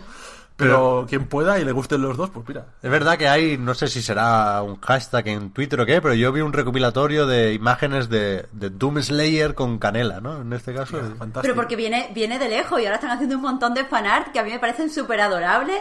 Rollo eh, el Dooms Guy este, Doom Slayer, como sea, enseñándole a ella a disparar y después Sí, Canela sí. enseñándole a, a llevar los papeles en el ayuntamiento. Y es que son súper adorables. Qué bueno. Es que me encanta. Qué bueno. A ver si lo meten en, en el Smash, pedía también la gente. Sí, sí. Yo tengo peticiones eh, en el Smash que si algún día me preguntáis os voy a sacar una lista. Que... Este es uno. Este es uno. Vale, guay, yo, yo, yo sí, ya veréis, es que la semana que viene me vais a ver jugar al, al Doom de 2016. No sé por qué, por qué dudáis de mi palabra. Luego vamos al Zex, Alberto, a ver si lo pillamos. Venga. Cerramos ya con Dragon Ball Z Kakarot. Venga. Eh, tú, tú, que te iba a decir que empezaras tú, Albert, porque me toca a mí ya hablar. ¿Tú, hablar, ¿Cuánto has te toca. jugado? ¿Cuánto has jugado? Yo he jugado poco. He jugado al principio del juego unas cuatro orillas. Por lo tanto, muy poco. Esto que vaya por delante. Ya ves, en cuatro horas estás con, con Raditz todavía. O, Hemos pasado Raditz, hemos hecho un poco de entrenamiento de Son Gohan. Es verdad, Son Gohan. es verdad. Y... He jugado poco, pero vaya. Yo estoy por la mitad de la saga de los androides y llevaré 15 horas, igual más, más, 16, 18. Una cosa así, es un juego largo. Los que no hayáis captado la jerga, eh, seguramente no conocéis Dragon Ball y no sabéis que la principal gracia o el principal reclamo de este juego es que abarca toda la serie Z, es decir, desde que conocemos a Son Gohan y, Raditz se lo lleva hasta el final de la saga Buu, ¿no? Con lo cual hay muchas cosas que contar, hay muchos combates aquí en los que participar y, y- y ya nos, nos, nos plantamos en una situación, nos condiciona hasta cierto punto el cómo vamos a ver el juego, que es el, el refrán de que mucho abarca, poco aprieta, que a mí me parece el, el resumen más claro que se puede hacer de este juego, que sin ser una catástrofe a mí me ha decepcionado bastante. Yo creo que que es- está en el saco de los juegos de Dragon Ball en los que demasiadas cosas importan menos de lo que deberían, ¿no? El- Bueno, no sé. No, no, no, no sé por dónde empezar, pero Puedes empezar diciendo que es un juego de mundo abierto. O de Ya. semi-mundo abierto. eso iba a decir, a la hora de, de- de buscarle Que para mí es el principal problema. un género, una etiqueta, claro, Dragon Ball lo que te sale es un juego de lucha, ¿no? De entrada y aquí se lucha mucho y se hacen combates no muy distintos a los de un Tenkaichi o un Xenoverse. Pero lo que hay que decir es que es un RPG. Y a mí eso me suena excusa. Me parece un mal planteamiento, porque lo que tiene de RPG ni me parece relevante, ni me parece bien implementado, ni ni creo que llegue a justificar el hecho de que el juego sea como es. Es decir, que no hay de entrada un modo versus. O sea, esto es un juego para un jugador. Tú controlas no solo a Goku, también a Piccolo, a Son Gohan, a Vegeta, vas, vas saltando entre varios personajes por exigencias del guion, pero tú no puedes plantarte con un amigo y decir, venga, tú te pillas a Buu y yo me pillo a Célula. No, no, no. Los enemigos no se pueden controlar de ninguna forma, hasta donde yo sé. No, no, no, no creo que desbloquees huevos de Pascua al final. Pero vaya, que es que es un, un juego single player por eso, porque es un RPG. ¿Y por qué es un RPG? Pues porque alguien lo ha querido así, sin, sin pararse a pensar mucho, creo yo, en las consecuencias. Me suena a excusa lo del RPG, la verdad. No, no es lo bastante distinto a un Tenkaichi, insisto, como para que podamos asumir sin sin rechistar el que el que no sea un juego de lucha, ¿sabes? Entonces está medio en tierra de nadie porque el combate no es brillante, las partes de mundo abierto no lo son en absoluto, el mundo abierto no aporta nada, de hecho resta, si me preguntáis a mí. Y, a mí me frustra esto porque no no me parece un juego definido, no me parece un juego con personalidad, más allá de, ojo, eh, el mérito que pueda tener contar toda la historia, meter aquí los que quizás son los cuatro arcos más famosos de la historia del manga anime, ¿no? Saiyan, Namek, eh, Célula y Buu. Y, y sí que es verdad que el juego tonto no es. En CyberConnect y en Bandai Namco eh, lo tienen esto más o menos estudiado. El juego hace lo mínimo para engancharte. O sea, no, no se olvida de todo. Hay una serie de escenas que están muy bien recreadas, una serie de cinemáticas que te invitan a seguir jugando, la música de la serie entra cuando tiene que entrar para que se pongan en marcha esos mecanismos de la nostalgia. Y es, y es un juego que, que- puede llegar a ser disfrutable, ¿eh? no, no, no es un suplicio jugarlo. Pero yo creo que hay que exigi- exigirle más. O sea, la, la, la gran duda que tengo yo es, ¿por qué hemos llegado a la conclusión de que no se puede hacer una superproducción de Dragon Ball? ¿Por qué Dragon Ball damos por hecho que es casi de nicho? Que va a vender menos que un juego de, yo qué sé, Star Wars, por decirte una, ¿no? O sea, yo, yo creo que no es así. Yo creo que, que, que saben que va a vender igualmente. Entonces eso les impide llegar a todo el público potencial, que es el público que compraría un juego si estuviera realmente bien. A nivel de ventas, ahora que lo sacas, eh, el juego ha vendido más que, Que el, Fighters. que el Fighters en Japón, al menos. Que También es un juego más atractivo, digamos, más agradecido de ver. El- el- también la el- lucha 2D impone un poco más. Sí, también el hecho de que Fighters eh, llegase con junto con Monster Wa- Monster Hunter World Mm. en Japón también es como, hostia, vas a salir el mismo día o el mismo mes que el juego más popular allí casi. Yo, yo el juego, a pesar de que he jugado pues poco, eh, le veo elementos que están hechos con mucho cariño. Hay, hay detallitos que dices, hostia, qué guay, ¿no? Que han puesto aquí, hay mucho coleccionable, hay lo de las músicas, hay pequeños detalles que dices, hostia, pues, es- es- el otro día jugando, ¿no? Entraba en la casa de Muten Roshi. Ujú. ¡Hostia! Estás House. en la casa de Muten Roshi, tú. ¿Sabes? Mola mucho. Y además es que en algunos momentos el juego se ve realmente bien. Sí. En la casa de Muten Roshi dices, cuando, cuando no ves esos escenarios, porque hay veces que el mundo abierto este eh, estéticamente no encaja con los dibujos. Es como 3D cutre. Hmm. ¿Sabes? Pero en cambio, cuando estás en esa casita o en algún escenario, dices, hola, cómo mola. Está muy bien. Em, el juego tiene muchos detalles de, de que también para mí es súper importante que lo hayan tenido en cuenta de, de gustar a los fans, ¿no? De, de tener como una enciclopedia. Mm, la enciclopedia. Yo la enciclopedia, cada vez que hay una nueva entrada, me miro lo que es. Me miro exactamente, ah, una nueva música, a ver qué, ah, esa música, muy guay. Esos detalles molan, ¿no? Como fan. Pero, pero, pero sí que estoy completamente de acuerdo, Pep, con lo que has dicho de que eh, la, la tesis, ¿no? Quien mucho abarca, poco aprieta en este caso. Al juego eh, le pasa lo contrario que le puede pasar a un juego, por ejemplo, del el tópico Naughty Dog. Naughty Dog nunca te saca de esos juegos. Todo lo que ves es espectacular, es brutal, es eso de la suspensión de la incredulidad, ¿no? Oh, estás dentro. En Dragon Ball todo el rato hay cosas que te quitan de, de estar Sí, jugando a sí. Dragon Ball. Es- o sea, el es- rato. son- son altibajos constantes, constantes, constantes. Sí, Todo sí, el sí. rato. Y no había ninguna necesidad. Todo el rato. Porque es un juego lo bastante largo, es un juego al, al- al que no le va a faltar material. No hace falta que te inventes secundarias chorras de ir a buscar ingredientes para cocinar, que es lo que haces en casi todas las secundarias chorras de... O sea, el, el relleno está especialmente poco justificado, que ya es difícil de justificar algo que etiqueto de entrada como relleno, ¿no? Pero mientras tú vas por el mundo abierto, te, te, te pueden molestar los enemigos, lo que serían en un RPG más tradicional, pues los combates aleatorios, ¿no? De cuando te mueves por ahí. Y son siempre los mismos tres robots, o los tres Saibaman, los tres soldados de Freezer, los tres representantes más genéricos del enemigo debilucho de esa saga.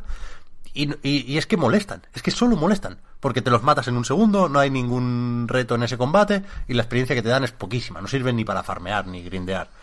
Entonces no, sí. Hay, una- hay un montón de elementos, hay un popurrí, han echado de todo en, el- en la cazuela y no, y, y es que no encajan, no, hay una serie de elementos que claramente perjudican a los elementos con más potencial. También yo pienso que CyberConnect 2 se ha encontrado con una cosa, y entra en un terreno ya de, de un poco más friki. El mundo de Dragon Ball es inconsistente. Ah, bueno, claro. Entonces, claro, em, ¿cómo planteas un juego de mundo abierto? Para mí el problema es que sea de mundo abierto, lo vuelvo a repetir, principalmente más que la parte de rol, el mundo abierto, en el que mm, quien haya hecho la historia, a pesar de que nos guste mucho, hostia, cuidado, el ordenador está a punto de morir por segunda vez. Por- porque tengo un paso de agua aquí delante del ordenador de Pepe y está a punto de morir. Es que os iba a decir por segunda vez porque el agua ese peligra todo el tiempo. Quitad el agua, por favor. Ya está, fuera, fuera. fuera. El tema es, eh, eh, es lo que decías tú ahora, Pep, ¿no? Eh, el propio mundo de Dragon Ball, digamos que siempre lo hemos sabido, ¿no? Es un mundo que que se fliparon demasiado al hacerlo, ¿no? Entonces, yo, yo recuerdo al, al- y luchas al- contra al robots. abrir el mapa mundi, porque esto es un mundo abierto de los de mentirijilla, ¿eh? de los que hay varias zonas que no están directamente conectadas, que pasas de una a otra a través de, de un mapa mundi, ¿no? Y, y- y viendo esto, es verdad, me acordé, o sea, no, no sé si hay un atlas oficial de Dragon Ball, me acordé Hay un Atlas. de una conferencia de, de un E3 de Ubisoft, sería. Bueno, igual no, igual era de Microsoft porque entonces era de THQ, el juego de South Park.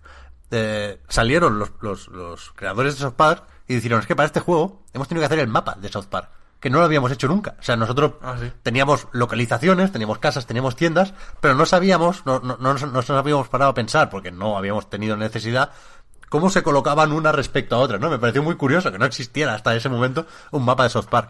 y no sé si es el caso. En Pues Dragon Ball hay mapa. Te lo Eso puedo confirmar porque yo tengo eh, un libro de, muy antiguo, de cuando estaba de moda aquí en los 90, donde aparece el mapa y es, es como el que se ve en el juego. Vale, vale, eso guay. Eh, esa imagen pero, existe. Pero si, si, si, si vas a por esas expectativas, yo creo que la gracia sería primero que pudieras recorrer todo el mundo, porque aquí vas volando y llegas a todos lados en un segundo.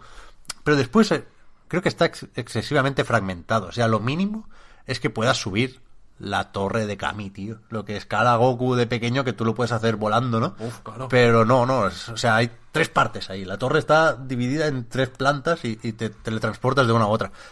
Es que la, la gracia que podría tener el mundo abierto, que, es, que sería eso, ¿no? Explorar el, el mapa de Dragon Ball, es que no, no está. O sea, es, es un entorno sin mucha gracia más allá de sobrevolar la corporación cápsula. Algo hay, ¿eh? Insisto en la idea que la comentaba el Puy el otro día de el mínimo para mantenerte enganchado. ¿eh? O sea, cuando pasas por, por la corporación cápsula, pues mola. Hay, hay zonas más o menos icónicas que mola sobrevolar. Pero claro, mola sobrevolar la, la primera vez. Luego cuando ves que esto solo está para coger orbes y manzanas, pues mola menos. Pero, ¿qué es eso? Que... No, no quería compararlo con Fighters porque me parece tramposo e injusto y es evidente que se ve mejor Fighters porque lo tiene todo más de cara, ¿no? Porque es un juego mucho más controlado, la cámara está fija, Arc System Works sabe exactamente cómo tiene que sombrear cada frame porque va a ser ese frame así y no de otra forma, ¿no? Y aquí es más complicado, pues que lo que más me ha jodido de, de, de jugar a Kakarot es que ni siquiera necesito recorrer a Fighters para ponerle pegas. Es que tengo al lado los Naruto Ultimate Ninja Storm de la misma desarrolladora que son juegos infinitamente más redondos. O sea, no infinitamente mejores, porque al final no dejan de ser eh, unos juegos más o menos limitados por el fanservice y que no tienen tiempo de ponerse muy, muy creativos, pero creo que sí, que lo hacen todo, absolutamente todo, desde los gráficos hasta la narrativa que le puedas exigir a un juego así, lo hacen mejor. Y, y, y, y no entiendo por qué, por qué no se ha podido hacer esto con, con Dragon Ball. Insisto, creo que es una cuestión de tamaño, ¿no? De que no le puedes... O sea, hay cuatro. Naruto Ultimate Es que- Ninja Storm. Es que el juego narrativamente es de, de- de Play 2. Es lo típico, a ver, tampoco le... Bueno, sí que lo pido, tú. Eh, tú le das una, tú, tú le das una revista a, a Mutenroshi, ¿no? La revista que quiere el Mutenroshi, ¿no? Y no, lo típico, no. Ni se ve cuando la recoges ni cuando la das. Como si fuese un RPG de Super Nintendo, ¿no? En plan aquello sí toma el objeto. Eh, le falta el detalle, le falta acabar, le falta acabar de... de... A mí me quita constantemente. Por cierto, Pep, te quería preguntar, tú que has ju- jugado más. La parte de combates, ¿qué te parece? normal.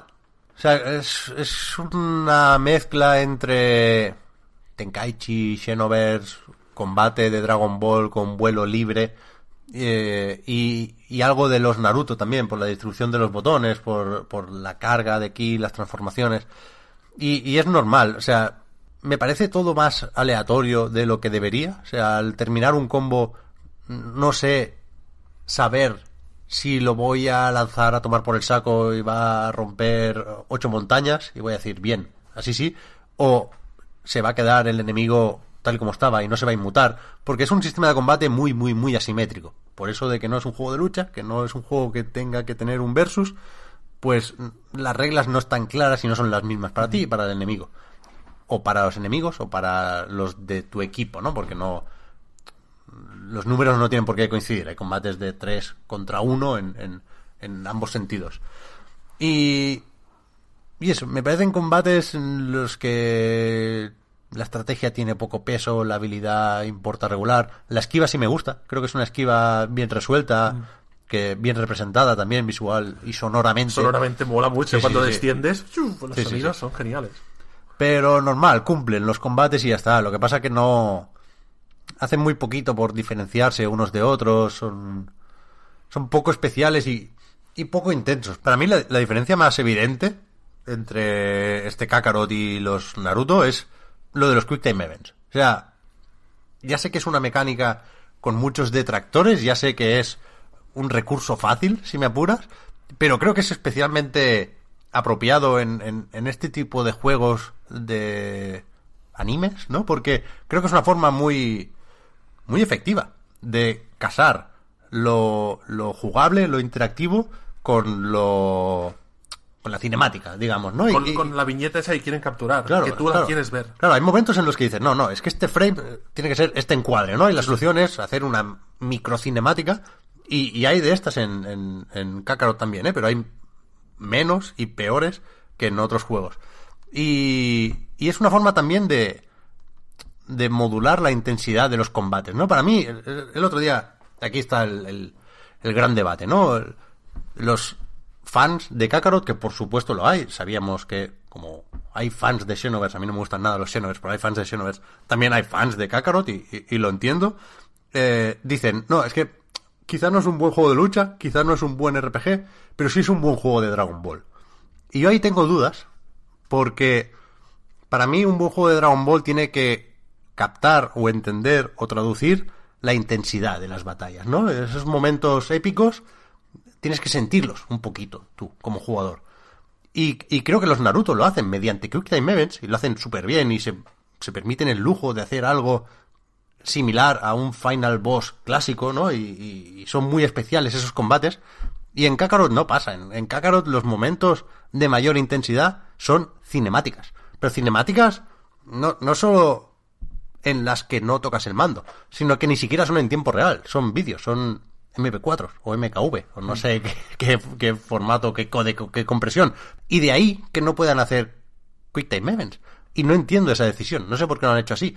Pero pero es que se queda cojo el juego sin Quick Time Events, de verdad. O sea, el que no puedas lanzar tú el Kameame que acaba con ese combate, Sí, sí, sí. me parece una carencia Le quita emoción. evidente y, y- y le quita, de verdad, mucha intensidad a los combates. O sea, nos vamos a Naruto porque mm, no- no- nos pilla más a mano, ¿no? Porque es más similar, es una comparación más fácil. Pero es que Asura's Wrath es mejor juego de Dragon Ball que Kakarot. Por eso, por la intensidad de los combates. Bien si es con. Quick Time Events, pues que sea con Quick Time Events. Si no hay una forma mejor de hacerlo, o si, o si es muy complicado, o si no tal, pues que sea con Quick Time Events. Pero lo importante es que los combates sean intensos, que grites. Bien visto. Y Pep, ¿qué te ha parecido el. Yo le llamo el foot. El foot del juego, porque parece que tenga un foot, tú. Vamos a explicarlo. Eh, es que el juego tiene como mecánicas RPG que eh, son sencillas, pe- pero el juego te lo explica de una forma que dices tú, no entiendo nada al Ya, principio. el tutorial... Y, y tienes que ir cogiendo. El otro día hice una fotografía de uno de los mensajes del tutorial, porque si esto lo lees tú fuera de contexto, dices, "Mm, alguien se ha vuelto loco aquí. Ya. Realmente con las palabras. Pero Está mal es- explicado el juego, ¿eh? Sí que es verdad. Sí, sí, sí. Pero bueno, a la que vas jugando al final lo acabas Sí, sí. entendiendo. Eso hay que decirlo. Pero el tema es ese de que. Es, es- eso, eh, lo que llamo el food, ¿no? Tienes que coger unos personajes de Dragon Ball y jugar con ellos para crear como unas comunidades de personajes. Ahí está. Y esto te da beneficios dentro del juego. Mm, ¿Eso te funciona para ti esto? Que explica, he explicado de forma fatal. ¿eh? Es, Pero- es una piececilla más del fanservice.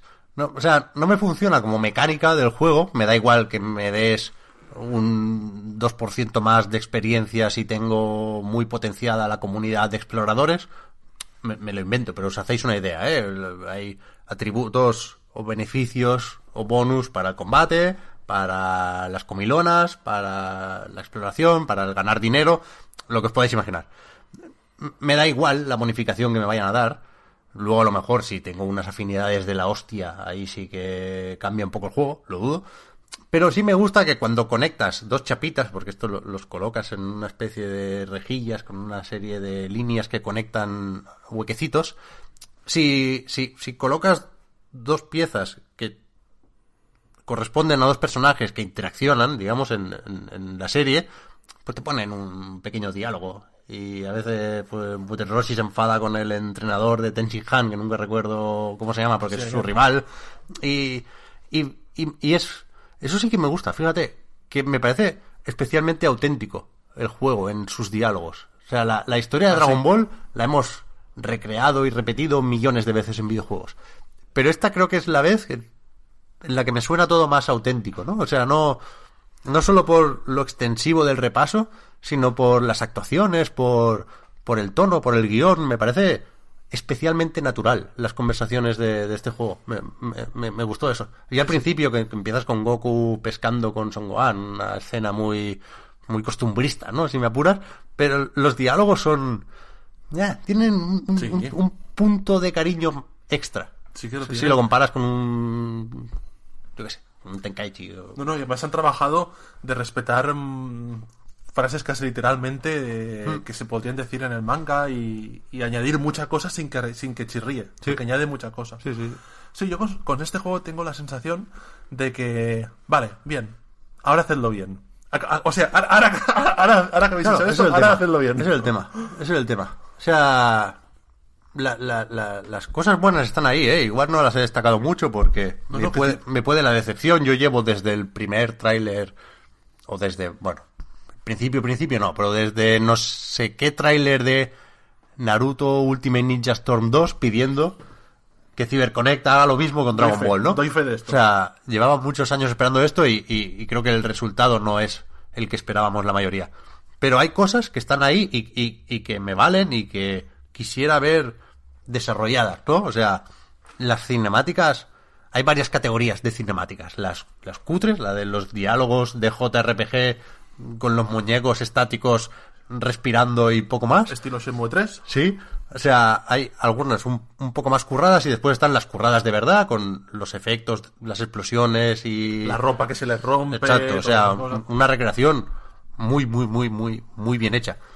Y, y esas escenas, que ya digo, que, que, que están muy abandonadas porque son vídeos, son una cosa aparte de todo lo demás, eh, me, me, me dejan con ganas de más. O sea, me gustaría que CyberConnect siguiera trabajando en esta franquicia. Pero claro, ¿ahora qué hacen? Ya se han fumado Z entera. ¿Se van a Super? ¿Se van a GT? Eh, no van a salir los números. ¿O se van a Dragon Ball sin Z, que es lo que todos queremos. Sé que lo estabais diciendo en casa, que estabais esperando este momento de reivindicar a Goku pequeño. Pero es que deberían haber empezado por ahí. Deberíamos estar ahora hablando de Dragon Ball sin Z. Porque es que, es que además tienen ganas, tío. Te ponen, lo de la pesca es eh, referencia evidente a Dragon Ball. Te sale el Tao Pai Pai. Te salen los coleccionables que son escenas de Dragon Ball, de cuando conociste a Chichi o cuando Sí, sí, sí. Wulong pidió el primer deseo. O sea, tienen ganas de hacer el juego de Dragon Ball. Lo que pasa es que no les dejan. Pero yo pienso que eso se. O sea, no se puede decir que es imposible, claro, pero que hagan un mundo abierto como este de Dragon Ball original, lo veo muy difícil. Siempre, es que nunca.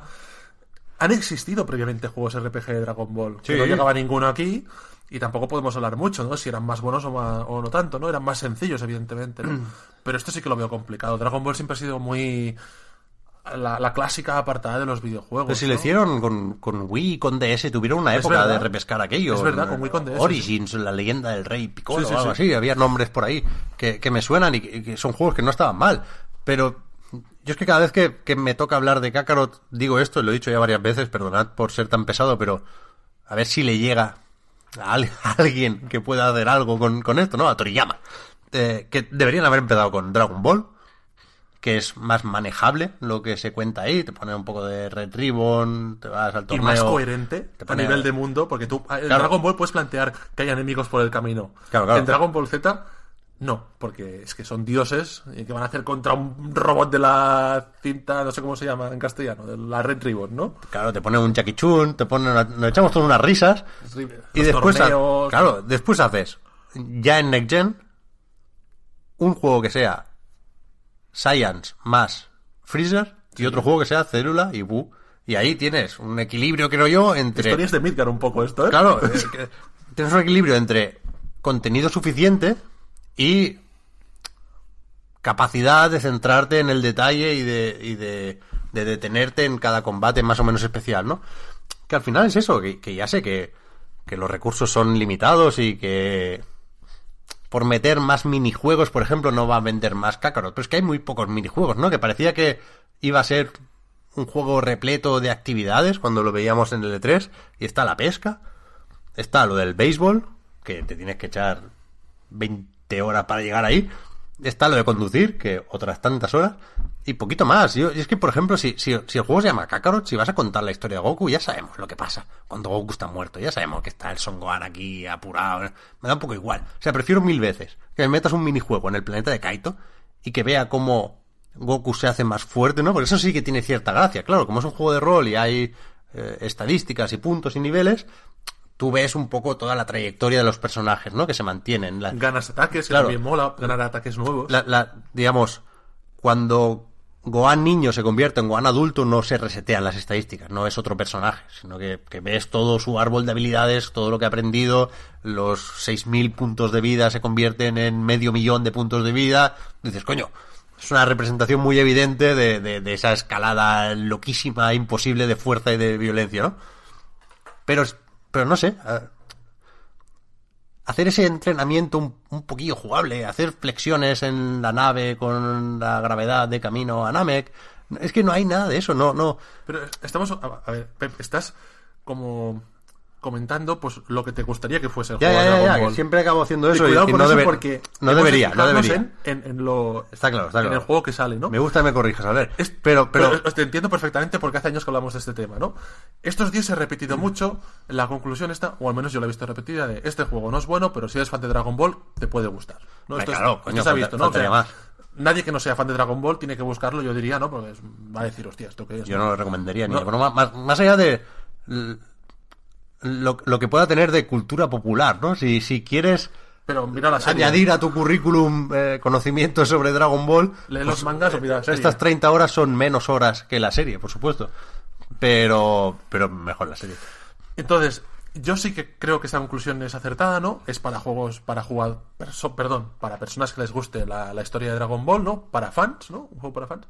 Pero incluso ahí, pues tiene pues sus errores, ¿no? Pero que si eres fan, para tampoco de- desmotivar a la gente, hay cosas chulas, lo hemos ido mencionando. Sí, está claro, está claro. Tiene cosas chulas y, y, y yo conozco gente que lo está jugando estos días y le está gustando, ¿no? Sí, sí, yo también, también, y lo entiendo. Yo también encuentro momentos de que, antes lo comentábamos, de hostia, qué guay, eh, tiene sus altibajos, lo hemos dicho, ¿no? Y, y yo pienso que esta es un poco la, la conclusión, ¿no? Que se podía haber hecho mejor, pero Pero, no, o sea, claro que es, es, es, es algo que tampoco debería hacerse, lo de compararlo con otro, pero es que es tan evidente, está tan a huevo la comparación. No me creo, y de verdad lo digo, ¿eh? desde el cariño, y más allá de justamente el cariño que puedas tener a estos personajes, no me creo a quien me diga que este juego le gusta más que Ultimate Ninja Storm. No me lo creo, porque es lo mismo, pero peor, y con adornos que no van a ningún lado. puede ser. A ver también el mundo de Naruto, si era un poco... Es que ya te digo, hacer un juego con Dragon Ball es armarse de valor, porque es sí, una claro, historia que dices tú, no hay dónde, por, dónde cogerla. Y, y eso. Por cierto, un pequeño apunte que yo no soporto en casi ningún juego de basado en animes o mangas japoneses y en el Dragon Ball este se ve clarísimamente. El diseño de los menús, el diseño de las tipografías, el diseño de todo es horrible. Ya. Estos días yo jugándolo el menú de pausa, hay una- la ilustración que sale a la izquierda está guapa, ¿eh? es lo mejor del juego. Sí, sí, sí, Que eso además- mola, ¿eh? Que son varias poses Son de Goku. varias. Eso es lo mejor, pero eso te indica por qué falla. Para mí falla el tema de los menús porque no, mm, no han recogido realmente la estética de Dragon Ball. La estética de Dragon Ball son los mangas, son unos mangas en blanco y negro con, bueno, con una estética de manga blanco y negro, pero que es elegante porque es sencillo. Ya. Y aquí, pues, eh, los colores, las tipografías, es, es- es un, no sé, no tiene ningún, para mí no- estéticamente es muy O sea, feo. No está bien, pero lo veo mejor que en la mayoría de juegos de Dragon Ball, ¿eh? Porque está el minimapa con el radar. Está la- Tiene- las tiene- colas del dragón, Claro. cuando tiene detalles, La presentación pero, está más cuidada. pero hostia, sentido. el tema de títulos, ¿sabes cuando aparece un título? La, Mm. Empieza la saga de los guerreros del espacio, ¿no? Los Saiyans, tal. Hostia, yo lo veo como muy... Ya, le falta, le falta algo. No, es eso. Yo, yo creo que en algún momento, cuando se anunció, cuando sabíamos muy poquito, tenía sentido venirse arriba y esperar aquello que comentan las leyendas, ¿no? De el juego definitivo de Dragon Ball, yo creo que no lo es para nada. O sea, que no, no puede ser. Si, si, si consideramos que lo es, estamos siendo conformistas de más, en mi opinión. Y no mola. Sí. Yo en el artículo que escribí para, para La Vanguardia lo que puse es- era un artículo más bien de, de noticia, no pretendía ser en ningún momento una review, ya habéis visto que juego cuatro horas, ¿no? Pero lo que puse es eh, que tenía una ambición que pocas veces hemos visto Sí, sí, en, eh, a la hora de tratar Dragon Ball, ¿no? Y claro. un poco el titular, un poco la idea era esa, ¿no? Este es el juego casi de los más ambiciosos, o yo diría que el más El que ambicioso. más, el que más. eh, Que aquí hay un dinero y hay... y es- cubre toda la saga, Sí, cubre todo, tiene un montón de horas, un montón de contenidos, y en esto, pues, eh, joder, cuando pones el juego y ves la intro, pues te vienes a No, no, que hay un valor ahí, hay un valor. Está Y se ve tan nítido, ¿sabes? Ahí eso, y venga y, y está muy guay, tiene cosas chulas. Sí, sí. Pero yo espero que de cara a la nueva generación y con energías renovadas se intente otra vez lo del juego definitivo de Dragon Ball. Claro, es que esto no va a terminar nunca, es, es eterno. Yo pienso que esto es muy complicado. En fin, vamos... O sea, no, no tenemos mucho más que comentar, yo creo que no hemos jugado mucho más. Estaba pensando que la semana que viene habrá que hablar del Runeterra, que ya está la beta abierta, Víctor quería jugar, pues estaba con el Magic y... Víctor está a tope ya. Ya, ya, a mí me interesa, ¿eh? Es que Marta, tiene que ¿qué- estar bien eso. ¿Qué? Que, que te, quería ¿Qué, qué, pregun- qué? te quería preguntar porque eh, estábamos aquí Pepe y yo. Os, os pido disculpas porque cuando Pepe y yo empezamos a hablar de Dragon Ball, esto. De hecho, a punto de sacar el libro ese de ilustraciones Mira, a ver que tengo por ahí. nos hemos, nos hemos moderado porque es que es eh, el tema que hemos estado hablando desde siempre más. Hombre, Es que este es el spoiler cast bueno. O sea, ni que- Death Stranding ni hostia, el spoiler cast de Dragon Ball. Algún día vamos a hacer el Eso precisamente iba a decir, este va a ser el reloj favorito de todo el mundo. No, yo no lo sé, porque es que no te gusta Dragon Ball. Eh, no sé, pues te iba a preguntar si a ti te gustaba, si tú cómo lo viviste, porque. Porque me sabe que- mal, me sabe mal estar aquí hablando todo el rato. Es que eh, esto me daba vergüenza decirlo, pero es que yo Dragon Ball lo vi como de refilón de pequeña.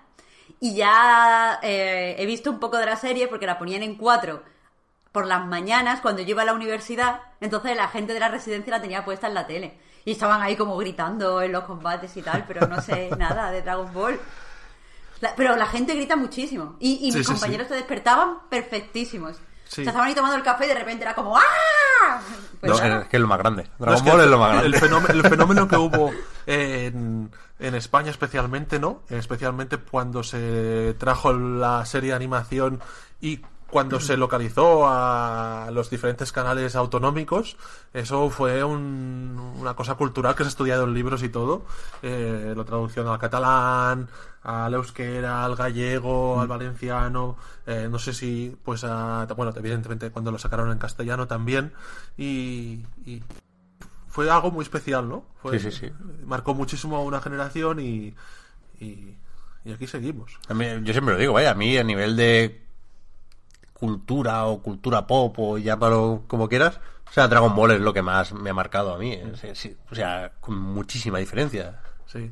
En, en Tokio, en el edificio de Bandai Namco, que es la distribuidora de este juego, es muy guay porque tienen en la parte de abajo del edificio estatuas a tamaño real de sus grandes IPs, ¿no? Está la estatua de Doraemon, está la estatua de Pac-Man, también tiene Pac-Man, y está la estatua de Goku, y es un Goku genial. Si vais y a verlo, porque es un Goku de estos, a veces ves estatuas de Goku que dices, madre mía, es horrible, ¿no? Pero este es el Goku como tiene que ser, ¿no? A tamaño real y, y es chulísimo verlo ahí. Me hizo Muy una foto ahí con, con mi dios de, de la infancia, ¿no?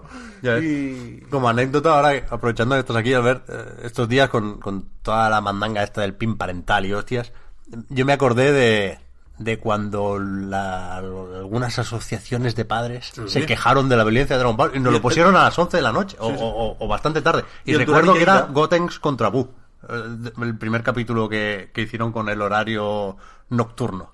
Sí, no, no, es esto. El político que lo, lo promovió en Cataluña, que lo prohibiesen en horario infantil, fue el Durán y Lleida. ¿En serio? de- Democristià. De la, sí, sí, de Democristiano, antigua convergencia. Que, que sí, sí, lo, lo, lo prohibió. De hecho, hay un libro que os recomiendo. Bueno, Antigua Unión, de hecho. La antigua Unión, sí, Unión Democrática, que ya no tiene ni representación parlamentaria en Cataluña. Bueno, Por eso de ahí le viene. porque prohibieron Dragon Ball. ¿Quién quién va a votar eso?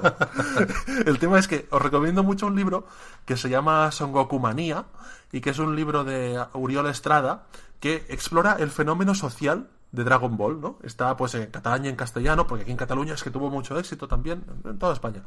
Y lo podéis encontrar, el, libro este Son Goku Manía, y habla de las fotocopias, de, de cómo se tradujo la serie. Hay un debate en, es- en, la, un poco entre los fans de Dragon Ball, ¿dónde llegó antes, ¿no? La, la serie, porque no se sabe bien bien si fue eh, en Galicia, no sé si es en Andalucía, no sé si es en Cataluña, no sé. Hay un debate ahí entre dónde llegó antes la serie y, y todo eso. Y aprovecho también porque en ese libro eh, aparece mi historia personal ¿Verdad? relacionada con Dragon Ball. eh, Con el videoclub. Sí, con el familia. videoclub y monté una, monté una tiendecita de venta de, de muñequitos y fotocopias y todo, tío. y- Es que es eso, ¿no? Es que no. No hay razones para que un juego de Dragon Ball no pueda ser igual de ambicioso que un Red Dead Redemption 2. Eso es mi. mi orgullo, Sayan. Es que pides mucho, ¿eh? Eh, decía, hace un rato ya, que no teníamos mucho más que decir, pero sí habíamos- pedido preguntitas, Marta, en Twitter, y podemos. Mínimo deberíamos responder un par, creo yo. Es que hay, hay muchas, hay bastantes. Que llevamos un tiempo también sin preguntitas. Vale, vale. Eh, es que voy a decir una cosa, son casi todas para el ver, porque lo he puesto aquí como que en la estrella de hoy. Está la gente súper contenta de que esté al ver. Entonces, pues, pues eso, van casi todas para el ver, pero tú puedes contestar también, Pep, que hay muchas de Oliver y Benji. Bueno, y tú puedes contestar también. Pero como me pregunten a mí de Oliver y Benji, yo solo me acuerdo de que había uno que tenía una enfermedad del corazón. Uy, buenísimo. Julian Ross. Claro que era como muy pobrecito y lo veía desde la grada. Sí, sí, y que se da un golpe no contra el palo. Yo, no, yo me voy a morir sin saber distinguir a Julian Ross de Tom Baker. O sea, no me sé el Por- truco. O sea, espera, son- son- Tom, Tom era el portero. Es que os lo pregunto de No. verdad porque no me acuerdo. Tom no, ¿Quién era porteros- Tom? ¿No era uno con una gorra? Eh, Benji Ay, pues entonces ¿quién es Tom? Tom es el amigo. es el coleguita de Oliver. El otro día lo puse fatiguitas, acuerdo. le llamaban. El fatiguita. Pero yo, o sea, supongo que hay un truco en el flequillo o algo así, pero yo no lo distingo. No sé. tiene Bueno, el pelo no es- Yo creo no que es Julian. Ross tiene el pelo más largo. Puede ser. También me acuerdo, por cierto, que sé que es un meme, pero que me acuerdo sin meme de haberlo visto en la tele, de, del tío este pegándole patada a una pelota que se metía en, eh, en una ola, que después cuando vi Frozen 2 hay una escena muy parecida. No recuerdo eso, eso- pero sería Mark Lender, ¿no? Supongo, la imagen que viene. como en una, en una playa, así pegándole patadas a un balón Ah, y sí, el balón sí, se sí. metía así en la ola y volvía. taca, taca. Sí, sí, sí que lo recuerdo esto que comentas, sí, sí. Pues eso, eso está en Frozen 2. Pero eso, vamos, vamos al lío. Eh, voy a empezar por una que, que es simple pero importante. Pregunta eh, Dani Mangas en Twitter. Hola Albert, ¿cómo estás? Bueno. Eso es muy importante. Pues bien, eh, bien, bien, lo que explicaba al principio. Ahora más tranquilo. Ahora más tranquilo porque ha acabado el primer semestre y, y- y estamos un poco, ¿verdad, Marta? Todos estamos más tranquilos con lanzamientos, así que bien. Eh, gracias, Dani, por, por preguntar y por preocuparte por, por mi estado. Bien. Que eso es bonito, te tenemos que dar el calor Sí, del hombre. reload. Y tanto. Después, y antes de entrar en Oliver y Benji, que sé que es lo que más importa, hay otro temita, eh, Albert, relacionado contigo. A ver, dispara. Eh, bo- escojo, por ejemplo, la de eh, Eirin, porque es la primera que he visto, pero lo ha preguntado como tres o cuatro personas más. Buenas, Peñita. ¿Cómo surgió la idea del podcast replay, Albert? ¿Tenéis intención de retomarlo en algún momento? Uf. Y después manda besos y tal. Pero el replay, el replay. El replay es el tema que me persigue desde hace tiempo y eh, la idea surgió pues que eh, a mí me gusta mucho la música de videojuegos, a David Jaume Andreu, que es quien hace el podcast, eh, hacemos los dos el podcast, también le gustó mucho y yo vi que en Twitter él puso una lista de reproducción de lo que escuchaba en su estudio, Undercoders, y dije, hostia, este tío tiene mis gustos, eh, tiene unos gustos musicales parecidos a los míos. Y empezamos a hacer el podcast ese. Y ahora mismo eh, espero que Replay vuelva pronto porque llevo un año sin hacerse por mi culpa. Porque David ah, ya tiene los guiones, su parte de los guiones preparadas, pero yo no he podido ponerme y me sabe mal, pero espero que vuelva pronto porque, porque ya toca, ya toca. Así que, que espero que tengáis noticias prontos y pronto y, no sé, ver si por, por preocuparos de que vuelva.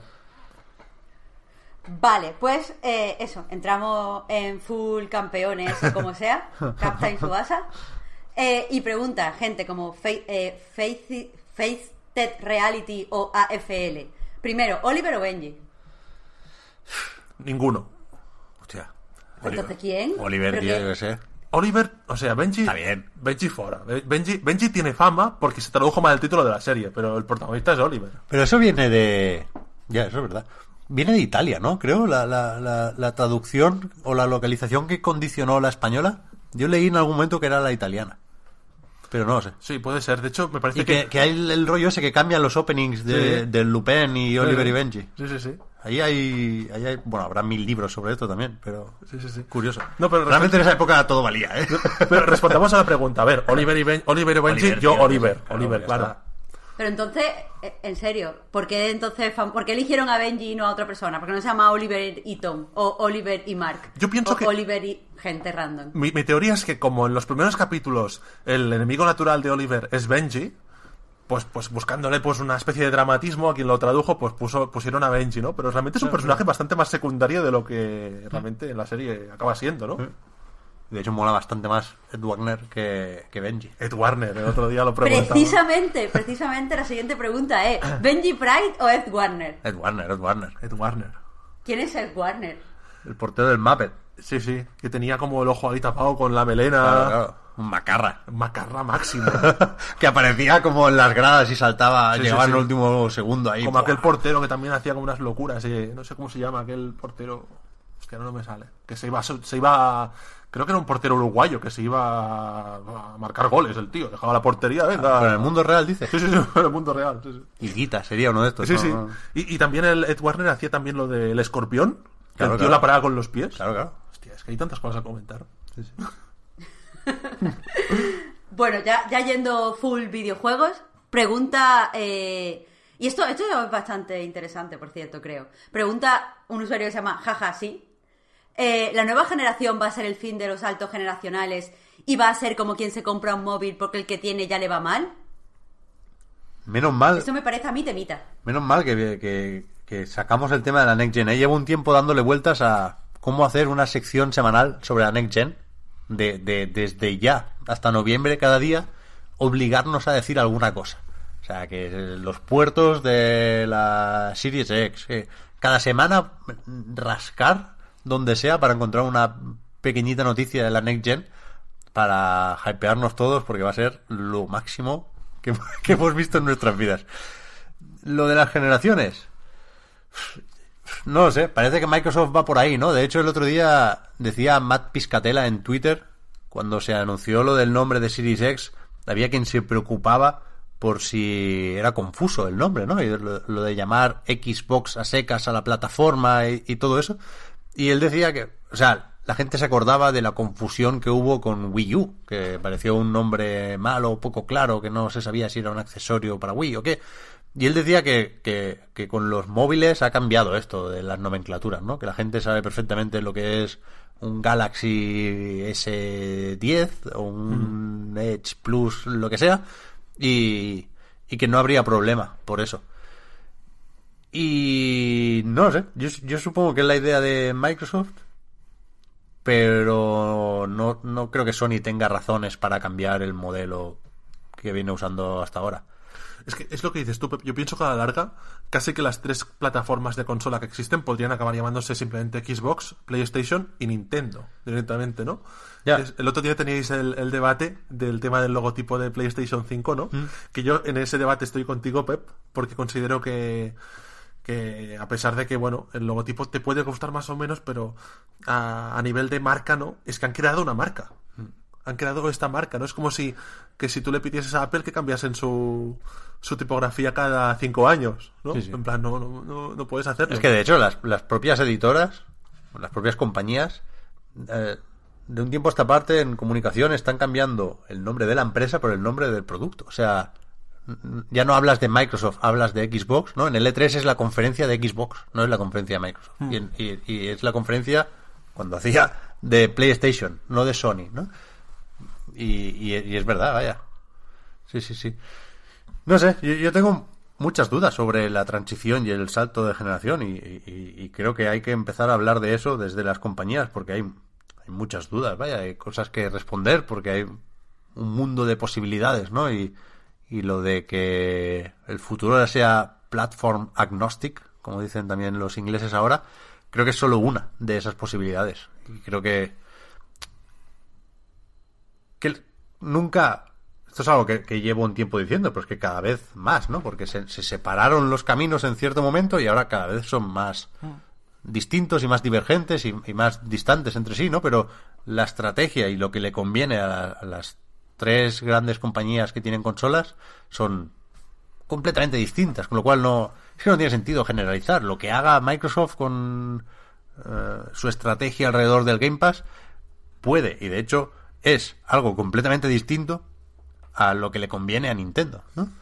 Entonces no Yo, sobre el tema este que nos pregunta de las generaciones, este debate ya existía antes, pero en la anterior generación, pero ¿será esta la última generación? ¿Realmente? En el sentido, pero no en el sentido de que, eh, en el sentido de que el concepto consola empieza a estar desfasado.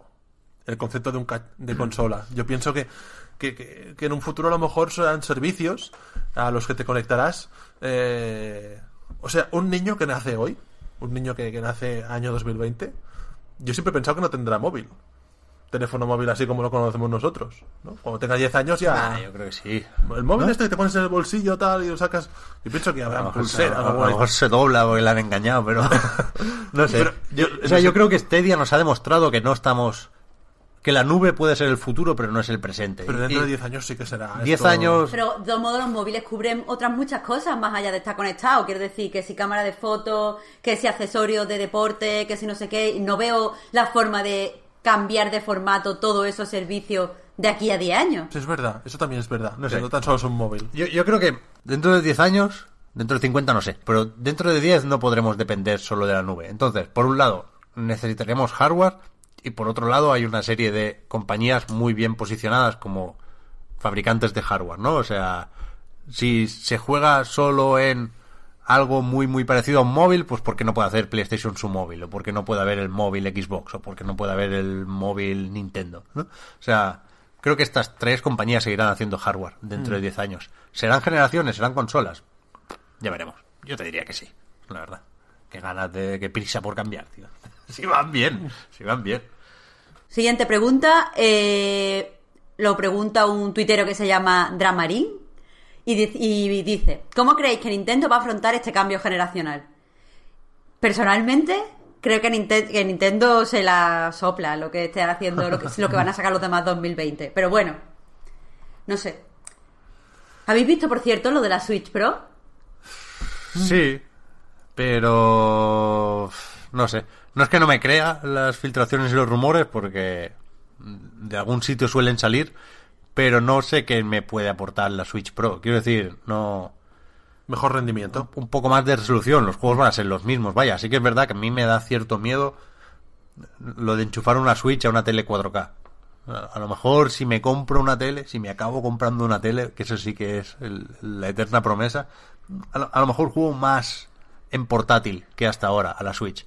Pero más allá de conseguir que se vea mejor en una tele 4K, no, no sé qué se le puede pedir a la Switch. No, no van a hacer juegos exclusivos para una hipotética Switch Pro, o, o si los hacen van a ser muy, muy, muy poquitos, como pasaba con la New 3DS. No, no creo que sea importante, vaya. Yo ¿Y no qué, sé. qué cree que va a Ni, hacer ni Nintendo? me, ni Que- me- claro, eso iba a decir, ni me estimula a imaginarlo, vaya, no. Ni me la voy a comprar. No lo sé, pero claro, como Nintendo ha, ha perdido el ritmo, eh, lo que decías tú, Marta, ¿no? Nintendo ha, ha tomado su propio ritmo. No olvidemos que, que la, la consola de la actual generación de Nintendo es la Wii U, ¿no? Que siempre lo. es, es la Wii U. Eh, la Switch, ¿dónde está, no? A mí me cuesta mucho catalogar las, la Switch como una consola de otra generación. La considero de la actual generación, incluso la de la generación de Play 4, Xbox One. Eso lo hemos comentado alguna vez. Sí, sí, sí. Es, es como si hubiesen sacado. Casi que diríamos que casi la Switch se podría considerar como la, la Xbox One X de la Wii U. ¿Sabes? Evidentemente con tus Ya, ya, diferencias. ya, ya. Yo, no. Pero, pero podría ser, ¿eh? Un poco la, la versión buena de aquel invento que, que fracasó, ¿no? Que no tuvo suficientes ventas, que fue la Wii U. En realidad sí. ¿Tú te comprarías una Switch Pro, Marta? ¿O, o cómo te la imaginas? Vaya, que- ¿cómo, cómo sería atractiva para ti una Switch Pro? Es que yo ya creo que la Switch es perfecta para lo que hace, no la perfecta en todos los sentidos. Pero Ah, no, para lo pues- que quiere hacer, yo creo que tiene todo lo que necesita. No, ah. no creo que en una consola que tiene un componente portátil, que creo que lo disfruta muchísima gente, eh, necesitemos más resolución. Eh, y, y no sé, es que hacer una, una Switch Pro sería hacer lo contrario de una Switch Lite, es decir, si la Switch Lite es 100% eh, portátil, la Switch Pro tendría que ser 100% sobremesa y es ridículo. eh, rompe el concepto. O sea, creo que hacer la 100% sobremesa rompe el concepto Switch mucho más que la existencia de una Switch Lite. Pa- para mí, el, eh, la, la Switch Pro, como debería ser, ah, sería. eh, es que lo tengo muy pensado esto. Siempre, es, bueno, simplemente las mejoras serían la pantalla un poquito más grande, ¿no? Aprovechar la, aprovechar más el. Sí, sí, Sí, menos marco, ¿no? menos marco, eso para empezar. Em, darle un poquito más de rendimiento, pero que no afectase para nada a la compatibilidad con los juegos, simplemente un poquito más de, de procesador, como si fuese la, la Game Boy Color en su momento, ¿no? Tampoco hubiese. La Game Boy Color tenía juegos exclusivos, ¿no? Pero no llegar a ese punto de separar el mercado, ¿no? Mm, mm, cambiar un poco. Eso no lo que hicieron con la 3DS, la New 3DS, eso no me gustó nada porque no aprovecharon ni nada. Em, que tuviese más autonomía, que fuese un poco más Esto ligera. ya lo tiene la- el nuevo modelo de Switch, vaya. No, pero, pero más todavía. Más autonomía, más pantalla, eh, mejoras en ese sentido, ¿no? Más un, pro- un producto un poco más más premium, ¿no? En, en ese sentido, Ya. ya. está. Sí, se puede hacer y, y aquí sí que se tiene muy presente lo de los móviles, ¿no? Porque si le quitas los Joy-Con se, se parece más a un móvil que cualquier otra consola. Pero no sé, yo, yo a este punto del ciclo de vida de Switch, que seguramente va a ser mucho más largo, ¿eh? Pero ya me espero a, 2. O sea, lo, lo- lo que me puede ofrecer, igual que no tengo en la PlayStation 4 Pro, por ejemplo, no me compraría una Switch Pro. Y ya me esperaría a la siguiente. Que sí quiero, o sea, sobre el tema de los saltos de generaciones, hay otro otra cuestión aquí que, que no- nos sirve sobre todo con Nintendo y, y que sí creo que Switch es un modelo que se va a quedar en, en Nintendo, ¿no? Que no va a haber más cambios como entre GameCube y Wii, por ejemplo, que no que no, que no se va a inventar más conceptos Nintendo, que se va a quedar con la consola híbrida mientras haga consolas. Eso sí que me parece un cambio interesante. A ver, está bien porque también es el único que está en ese mercado. Sí, sí, está claro. Quiero claro. decir que es que cambiarlo es dejar libre un mercado para que, o sea, no puede venir otro listo con el poderío de Nintendo, pero sí que pueden salir mil cosas que de repente no puedas volver a entrar en el mercado que dejaste atrás y es una mierda. Claro, claro, pero ¿qué quiero decir? Que habiendo dado este salto, me parece impensable volver a la situación de tener una consola de sobremesa y una portátil de Nintendo. Sí. Sí. No hay marcha atrás. De, todo- de todos modos, respecto a la Pro que ha dicho Albert, ¿no piensas eh, que se iría muchísimo de, presupuesto para lo que quiere hacer Nintendo? Que es que todo el mundo tenga una, o que en una casa haya dos, o que no sé qué. Quiero decir, la, la Switch Pro que propone tendría que ser cara, ¿no? Yo, a ver, yo lo, el pensamiento lo hago eh, sin conocimiento de cuánto cuesta producir realmente el cacharro, pero a ver, si la Switch aparece, el modelo original en 2017, y lanzan una Switch Pro en 2021, por poner un... En este tiempo ha habido un abaratamiento de componentes, ¿no? Imagino. Claro, pues Aprovechar eso, ¿no? Aprovechar eso esa... Nin- Nintendo, claro, el problema de Nintendo, que le gusta mucho hacer esto, es que no ese abaratamiento no lo, no lo refleja en el precio. O sea, en este tiempo Switch se ha hecho mucho más barata de fabricar, pero no han bajado el precio de Switch, Claro. porque no bajan los precios de las consolas, o, o no de forma muy evidente más allá de No baja packs ni el precio de puntuales. juegos, que van a bajar. Claro, claro, eso es verdad. Eso que decir Claro, es verdad. ahora lo suyo sería sacar, o sea, hacer la mejor Switch posible por 330, 350 euros, que sería esa Switch Pro, pero claro, que la Switch de toda la vida debería pasar a costar 250 y no lo va a hacer Nintendo eso, porque para eso está la Lite. Sí, sí. Ostras, antes sí que rebajaban el precio de las consolas Nintendo. No sé por qué ahora le ha dado esto de... Bueno, acabará rebajando, es que le sale más a cuenta sacar nuevas versiones Sí, más sí, sí. económicas, porque puedes comprar dos. en fin, Next Gen, hay que buscarle un título a la sección, ¿eh? Eso dice la Víctor y enseguida te da 2.000 Ya. propuestas diferentes. Milenarismo. Yo, yo- yo lo, lo, lo máximo o lo mejor que había llegado a pensar, que fíjate cómo sería lo otro, era "Ps, ps, que viene, que viene. Eso se decía mucho antes, ahora no. En fin. Eh, yo creo que lo podemos dejar aquí. Porque... Hay, hay una pregunta más que, que creo importante. Ah, vale, vale. Lo vale. siento, Di, Pep. Marta, Marta. Lo siento, Pep. Pero el, el usuario eh, East pregunta a Albert. Si tuvieras que elegir entre salvar a la vida a Pep o a Víctor, ¿a quién elegirías? Pero ¿cómo Yo sé la esto? respuesta, pero la gente tiene que saberlo. Pero ¿cómo Por- dices Porque esto? está bien, está bien acabar poniendo a la gente en un compromiso. Pero ¿cómo va a estar bien? Esto es brutal, esta pregunta. Hay, hay que mojarse, hay que mojarse, la gente mm, lo necesita. O sea, si la gente pregunta sin pelo en la lengua, hay que contestar sin pelo en la lengua, No, Albert. pero esto es muy O- difícil. O, tirar de retórica. No, yo lo que haría en O este caso, lo que haría en este caso sería, pues, en un acto heroico, pues me mataría a mí No, para no. que viviesen ahí mis amigos, hombre. Esto no, no tiene sentido. Luego Eso, nos... es, eso es muy bonito. No, no, no. Es que he visto Dragon Ball y he aprendido mucho. Claro, claro. Y eso que decían algunos que era una serie que promovía la violencia, cuando era todo Al revés, contrario. al revés, Era- son todo- to- ese- mi educación se basa en Dragon Son Ball, todos valores. todos valores.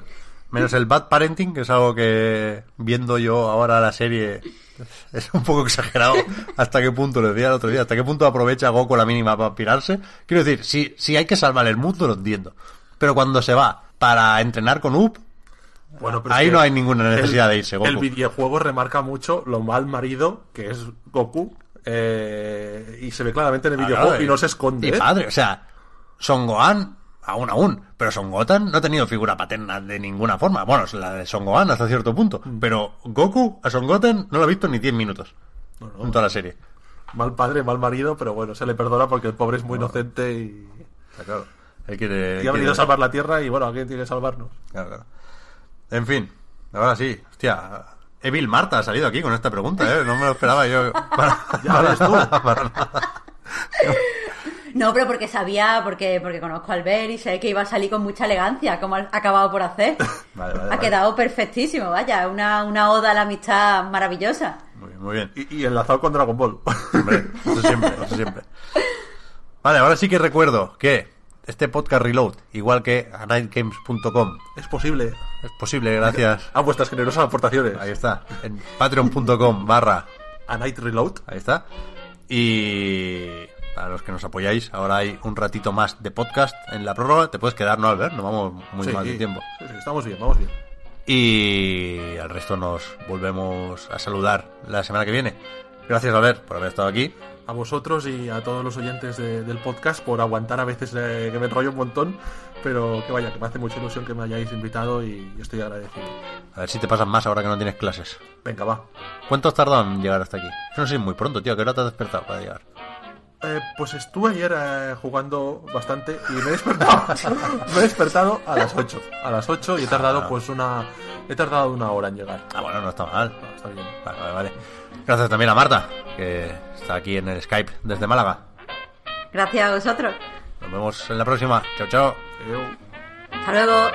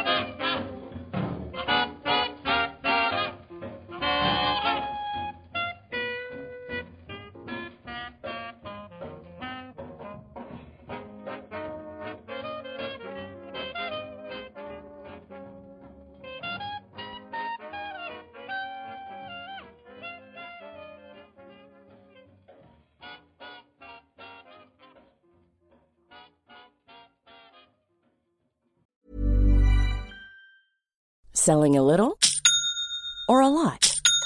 Shopify helps you do your thing however you cha-ching. Shopify is the global commerce platform that helps you sell at every stage of your business. From the launch your online shop stage to the first real life store stage, all the way to the did we just hit a million orders stage.